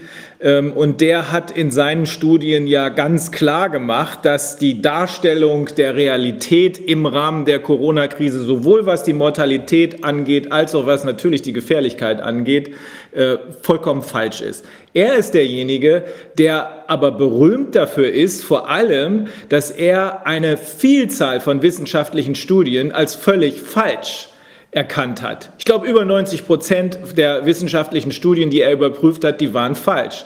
Ähm, was da noch nicht eingeflossen ist, ist die Frage, woran liegt es? Gibt es da auch solche Fehlanreize? Das muss man vielleicht mal ergründen. Ja. Ja, denn das ist ja, warum wir sagen sozusagen, dass wir wahrscheinlich 90 Prozent pseudowissenschaftlichen Anteil haben, weil es einfach in der Wissenschaft auch ein Wissenschaftler wird ja nicht danach, macht ja nicht deswegen Karriere, weil seine Forschungsergebnisse in einer Region, da sind wir wieder bei der Region, rund um die Universität angewandt werden und dort sich zum Beispiel die Wohlfühlstimmen oder die Gesundheitsdaten der Menschen verbessern, sondern er macht Karriere, wenn er möglichst viel veröffentlicht veröffentlicht, möglichst viele bestimmte Leute zitiert und so weiter. Gibt es also ein, ein Netzwerk von Tausenden von Fehlanreizen, die sogar dann sagten, wir haben natürlich unsere Konzepte Nature und Science angeboten. Kein Interesse. Das ist, ja, also wir, wir würden ja quasi die halbe Wissenschaft in Frage stellen und weil wir sagen, dass auch die meisten Konzepte in der Wissenschaft aufgrund von Fehlanreizen Irrtumskonzepte sind, Fehlerkonzepte sind, die also keiner logischen und äh, mein ganzes Studium in der Universität bestand daraus, äh, nachzu, rauszufiltern, was könnte Wissenschaftsirrtum sein, was könnte Wissenschaftsbetrug sein, was könnte äh, irregeleitete Forschung sein, was könnte irrelevant sein und wo ist vielleicht das kleine Eckchen an Wahrheit, an das ich vertrauen kann. Ja, da, daraus bestand meine ganze äh, äh, wissenschaftliche Tätigkeit. Also ich würde sagen, unsere Wissenschaftsreform ist überfällig. Wir müssen äh, auch die Wissenschaft, wir müssen an so heilige Kühe, Kühe rangehen. Wir haben zwei Narrenfreiheitsräume in, in der Welt geschaffen.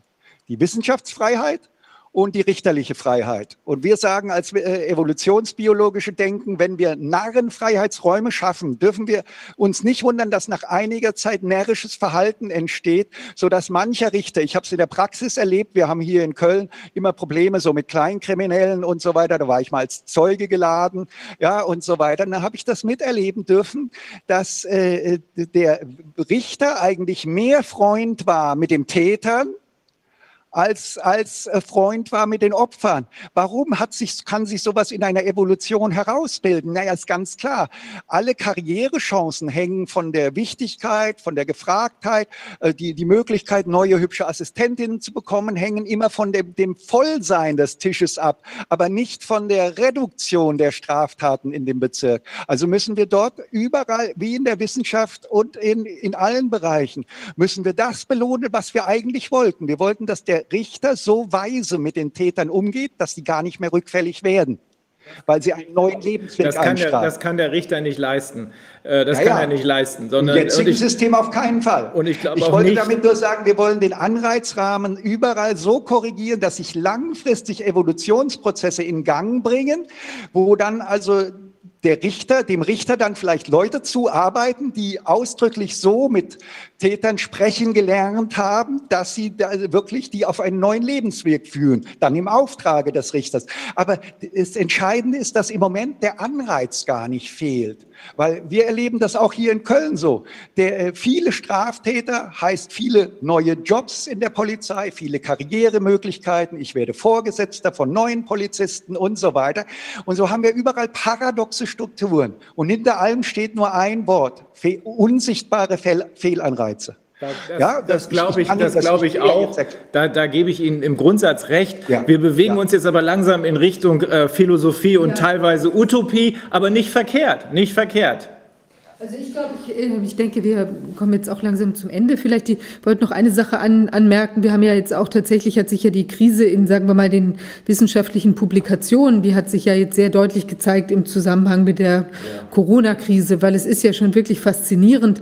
Also ähm, diese, diese große Anzahl an Vorabveröffentlichungen, die dann auch wieder ein ganz kurzes Leben haben, wieder irgendwie zurückgezogen äh, äh, und irgendwie lächerlich gemacht. Und ich weiß nicht, was da passiert ist, ja, und dann hat man, also man weiß gar nicht, werden die zurückgezogen, weil wirklich was faul ist oder weil die, weil es dann auch wieder andere Gründe gibt oder so, aber das ist ja also ganz ungeheuerlich. Und auch wer da jetzt ganz schnell veröffentlichen kann oder in welchen Medien das passiert, also zum Beispiel diese Kinderstudie, die Professor Drosten da dann irgendwie ganz plötzlich irgendwie aus der Schublade gezogen hat oder wo immer die war, hat sich ja dann auch als schwierig herausgestellt, unabhängig von dieser Medien, als falsch, ähm, als, als falsch, falsch. Ja, als falsch, also nicht, nicht haltbar und unabhängig von den Medien äh, gerangelt, was ja. sich dann darum ergeben hat, aber die war zum Beispiel wirklich falsch und es ist auch so, also anscheinend ist wohl da auch eine der also Ohne Wissenschaftsreform wird unsere Wissenschaft sich immer mehr gegen uns Menschen entwickeln und immer mehr Unwahrheiten erzeugen, die aber irgendjemandem Geld bringen. Denken Sie nur daran, wie lange die Tabakindustrie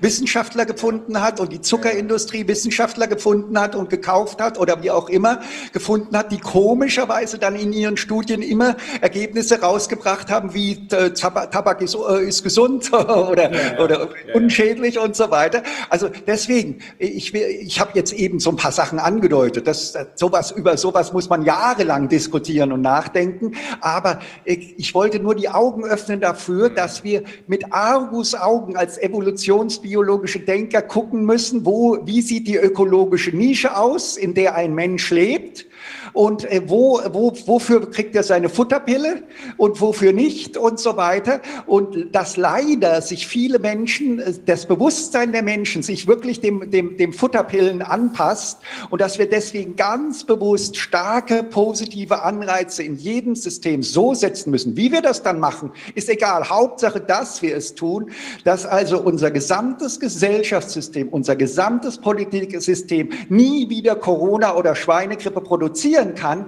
weil da dann diese Fehlanreize, aufgrund derer da immer Leute daran verdienen, wenn sie solche Irrwege gehen, ja, die wären dann weg. Und dann ist die Gefahr, dass wir jemals wieder Schweinegrippe oder Corona kriegen würde, wäre dann weg. Aber ich kann auch nie, nur mehr sagen, wir stehen der Politik zur Verfügung. Wir können morgen in den Ministerien anfangen, mit 20 Professoren und Doktoren äh, die ersten Reformen umzusetzen. Nur, die entscheiden muss das leider die Politik. Frau Merkel muss das entscheiden. Und dafür und brauchen wir einen Bewusstseinswandel. und dafür brauchen ja. wir einen Bewusstseinswandel und ich glaube, da arbeiten schon eine ganze Menge Leute dran. Okay. Ja, also dann vielen Dank, Herr Dillen, sehr, sehr ja, inspirierend. Dank. Ja. Ähm, ja, also ich denke, dann sind wir für heute ähm, erstmal am Ende unserer Sitzung. Wir haben, ähm, also morgen haben wir ja die Sitzung zu, zu wirtschaftlichen Fragestellungen und nochmal zu rechtlichen Themen. Und eventuell kommen wir auf das Thema von heute nochmal in etwas, äh, nochmal unter einem anderen äh, Blickwinkel nochmal zurück. Und auf ein Stichwort grobe Fahrlässigkeit, nicht die andere Seite gehört zu haben. Ja, ja das da kommen wir auf jeden wirklich Fall. an grobe Fahrlässigkeit. Da werden wir morgen drüber reden. Und ich genau. sage Ihnen, es ist nicht nur grobe Fahrlässigkeit, es ist bedingter Vorsatz, was da passiert ist. Denn jeder das Depp nachweisen könnte. Nee, das braucht man nicht nachzuweisen, das sieht jeder. Jeder Depp weiß, dass man nicht nur eine Meinung verfolgen darf, wenn man so gravierende Einschnitte durchzieht, wie das hier passiert ist. Das weiß Eigentlich jeder. Ja. ja. ja. Dieser Ausschuss wird die andere Seite einladen. Ja, genau. Ja, genau. Wollen, wir wollen mit der anderen Seite sprechen. Wir haben als Bürger und, wir, und auch die, die uns zuschauen, haben als Bürger ein Recht, dass die andere Seite zu uns kommt und mit uns diskutiert. Wir wollen keine Vorwürfe machen, wir wollen Fragen stellen und wir wollen von der anderen Seite hören, weshalb sie das tun, was sie tut. Sie soll es begründen. Wir wollen das diskutieren und diskutabel machen. Wir werden sie einladen. Wenn sie uns nicht einladen, hoffentlich kommen der eine oder der andere oder die eine und die andere. Also ich wünsche mir das. Ja, also tatsächlich. Ich möchte noch abschließend eine Bemerkung machen, weil Sie vorhin so angedeutet haben, manche Professoren werden anonym. Es ist nur so, dass unsere Professorenliste immer nur auf Telefonanruf rausgegeben wird, weil wir zu viel Belästigung der Professoren hatten, weil die alle direkt telefonisch erreichbar sind irgendwo. Und aber wenn Sie, wenn man bei uns anruft, man kriegt dann und seriöse Institution ist, dann kriegt man sofort die, kann man sich im Internet die Liste direkt anschauen aller aktiven Professoren und aller derer, auf die wir uns beziehen. Und das ist das, auf was wir uns beziehen, ist das Who, who is Who der letzten tausend Jahre der Wissenschaft eigentlich, mhm. ne? der Naturwissenschaft vor allem. Ja? Wir sind im Kern eher sehr stark naturwissenschaftlich ausgerichtet. Und ich kann nur sagen, wie gesagt, äh, für mich mindestens, mindestens grobe Fahrlässigkeit und die Fehlanreize, letzter Satz von mir, die Fehlanreize sind tausendmal gefährlicher, als man als normaler Mensch denkt. Wenn man die evolutionsbiologische Perspektive hinzunimmt, dann sieht man, dass die Fehlanreize zu einer Anhäufung und Überhäufung von vorteilbringenden Irrtümern führen, zu Viren des Geistes, die unser ganzes Leben zerstören, und zwar auf allerbreitester Linie. Und das will ich ändern, das möchte ich noch erleben. Ja, ja das wäre wär gut. Das, ja. Das wird ja, ein Echo haben. Ja, also jedenfalls, ich wollte noch kurz sagen, wir haben auch bereits eingeladen. Die Einladungen sind raus überwiegend. Wir laden noch weitere Menschen ein. Ähm, also wir haben äh, Frau Dr. Merkel eingeladen, Spahn haben wir eingeladen, Professor Drosten, Professor Wieler und so weiter. Also leider hat uns äh, Professor Wieler schon wissen lassen, dass das RKI nicht zu einer Stellungnahme zur Verfügung stünde. Klaus Kleber und, vom ZDF. Wir haben Klaus Kleber eingeladen. Wir haben also ganz viele äh, Journalisten und auch die Landeschefs Söder haben wir eingeladen und so weiter. Also wir warten mal auf den Rücklauf. Wir warten den Rücklauf ab. Vielleicht kommt ja auch, wenn nicht die, die Chefs kommen, vielleicht kommt jemand anderer, der Wissen hat. Und, äh, also Deswegen also ist es ja so unendlich wichtig, dass wir beide heute da waren, denn Dr. Wodak steht für einen linken SPDler und ist völlig unverdächtig, jemals irgendwie rechtslastige Ideen gehabt zu haben. Und wir werden eher als Grün und SPD, wenn man uns schon fälschlich einordnen will. Und deswegen ist das so wichtig, dass man denen klar sagt, sie brauchen keine Berührungspunkte zu haben. Bei uns äh, werden ganz normale, auch, auch durchaus SPD und Grünen nahe und sonstige Personen werden gehört. Und äh, hier ist, äh, hier ist äh, wir, wir müssen ganz weit von uns weisen, dass das irgendein etwas mit, mit Rechts- oder mit Verschwörungstheorien zu tun haben sollte. Wegen, wegen dieser Unterstellung hat mich meine Hochschule, die Ali Salomon Hochschule, hat mir den Lehrauftrag gekürzt, hat nicht mehr weiter verlängert, weil ich angeblich äh, mit rechten Plattformen zusammenarbeite. Ich habe dort äh, Rede und Antwort gestanden und es gab eine kleine Gruppe von Antifa-Studentinnen und es gibt auch eine Dozentin, die das verbreitet hat und die mich da entsprechend ange, ja, angeschwärzt haben und verleumdet haben. Und äh, das hat mich meine Stelle gekostet. Das, die haben sich natürlich dann auf das berufen, was Transparency im Netz stehen hatte über mich. Auch das ist eine Verleumdung und das hat ist, mir kommt das also ziemlich absurd vor, was dort über mich gesagt wurde. Und ich hoffe, dass ich das, ich werde mich dagegen wehren. Das finde ich also etwas. Für die Antifa ist, für die Antifa ist halt jeder, der, äh, der nicht ihrer Ansicht ist, sowieso grundsätzlich immer gleich ein Rechtsradikaler. Das ist, die Antifa ist da leider so gepolt. Das ist schrecklich. Ja? Ich kenne die Antifa nicht, aber das, die haben gesagt, die seien, die kämen daher. Ich, kenn, ich kann darüber nichts sagen weiter. Wir, wir aber das, was die, wir, das, das, das wird man sich an, ich denke, da wird auch äh, muss man, also das muss man sich genauer anschauen mit den Vorwürfen gegen Herrn Dr. Budak. Also ich denke auch, dass sie sind nicht. Wir haben, da gibt es auch Herr einen. Herr wäre nicht hier, wenn wir das glauben würden. Genau. Also wir räumen, ja. wir räumen damit auf. Da können Sie sicher sein. Äh, wir räumen damit mit einer Gruppe von Anwälten auf. Da können Sie sicher sein. Ja, unsere okay. Gesundheitsreform, unsere Gesundheitsreform wurde angedacht von einer Fachkommission Gesundheitspolitik der Partei Die Grünen im Rahmen der Heinrich Böll Stiftung, der grünen nahen Stiftung Heinrich Böll Stiftung. Ja, das heißt also, äh, was wir, was wir haben, ist, ist im Prinzip äh, ganz völlig kompatibel mit Grünen oder SPD und so weiter. Und äh, das ist eben auch für uns wichtig, weil bei Herr- uns Herr auch Dillon, Professoren Herr Dillon, solche Ängste haben. Herr ja? Dillon, Sie haben es ja am Anfang gesagt. Äh, natürlich hat das hier überhaupt nichts mit einer parteipolitischen Ausrichtung zu tun. Das ist einfach ein pragmatischer, wissenschaftlicher, vernünftiger im Sinne von Kant Ansatz, den wir hier verfolgen. Ich spreche hier im Internet mit Leuten, von denen ich vermute, dass sie eher CDU oder FDP ausgerichtet sind, ist mir vollkommen egal. Hauptsache, sie haben vernünftige Sichtweisen, die uns weiterhelfen. Ja. Okay. Also prima, dann würde ich sagen, wir sind jetzt am Ende unserer Sendung, also morgen geht's weiter und wir ja, haben spannende Themen äh, Ja. morgen. Wir äh, danken alle für, allen fürs Zuschauen. Wir freuen uns über Spenden für die weitere Arbeit und auch Oval Media, die uns hier mit dem Film, Filmischen unterstützen und an einem Corona-Film arbeiten, freuen sich auch über Spenden. Ich würde sagen, dann sehen wir uns morgen wieder in alter Frische und ja, dann einen schönen Tag. jederzeit wieder zur Verfügung. Ja? Vielen Dank. Vielen Dank. Ja. Bis tschüss. dann. Bis dann. Tschüss.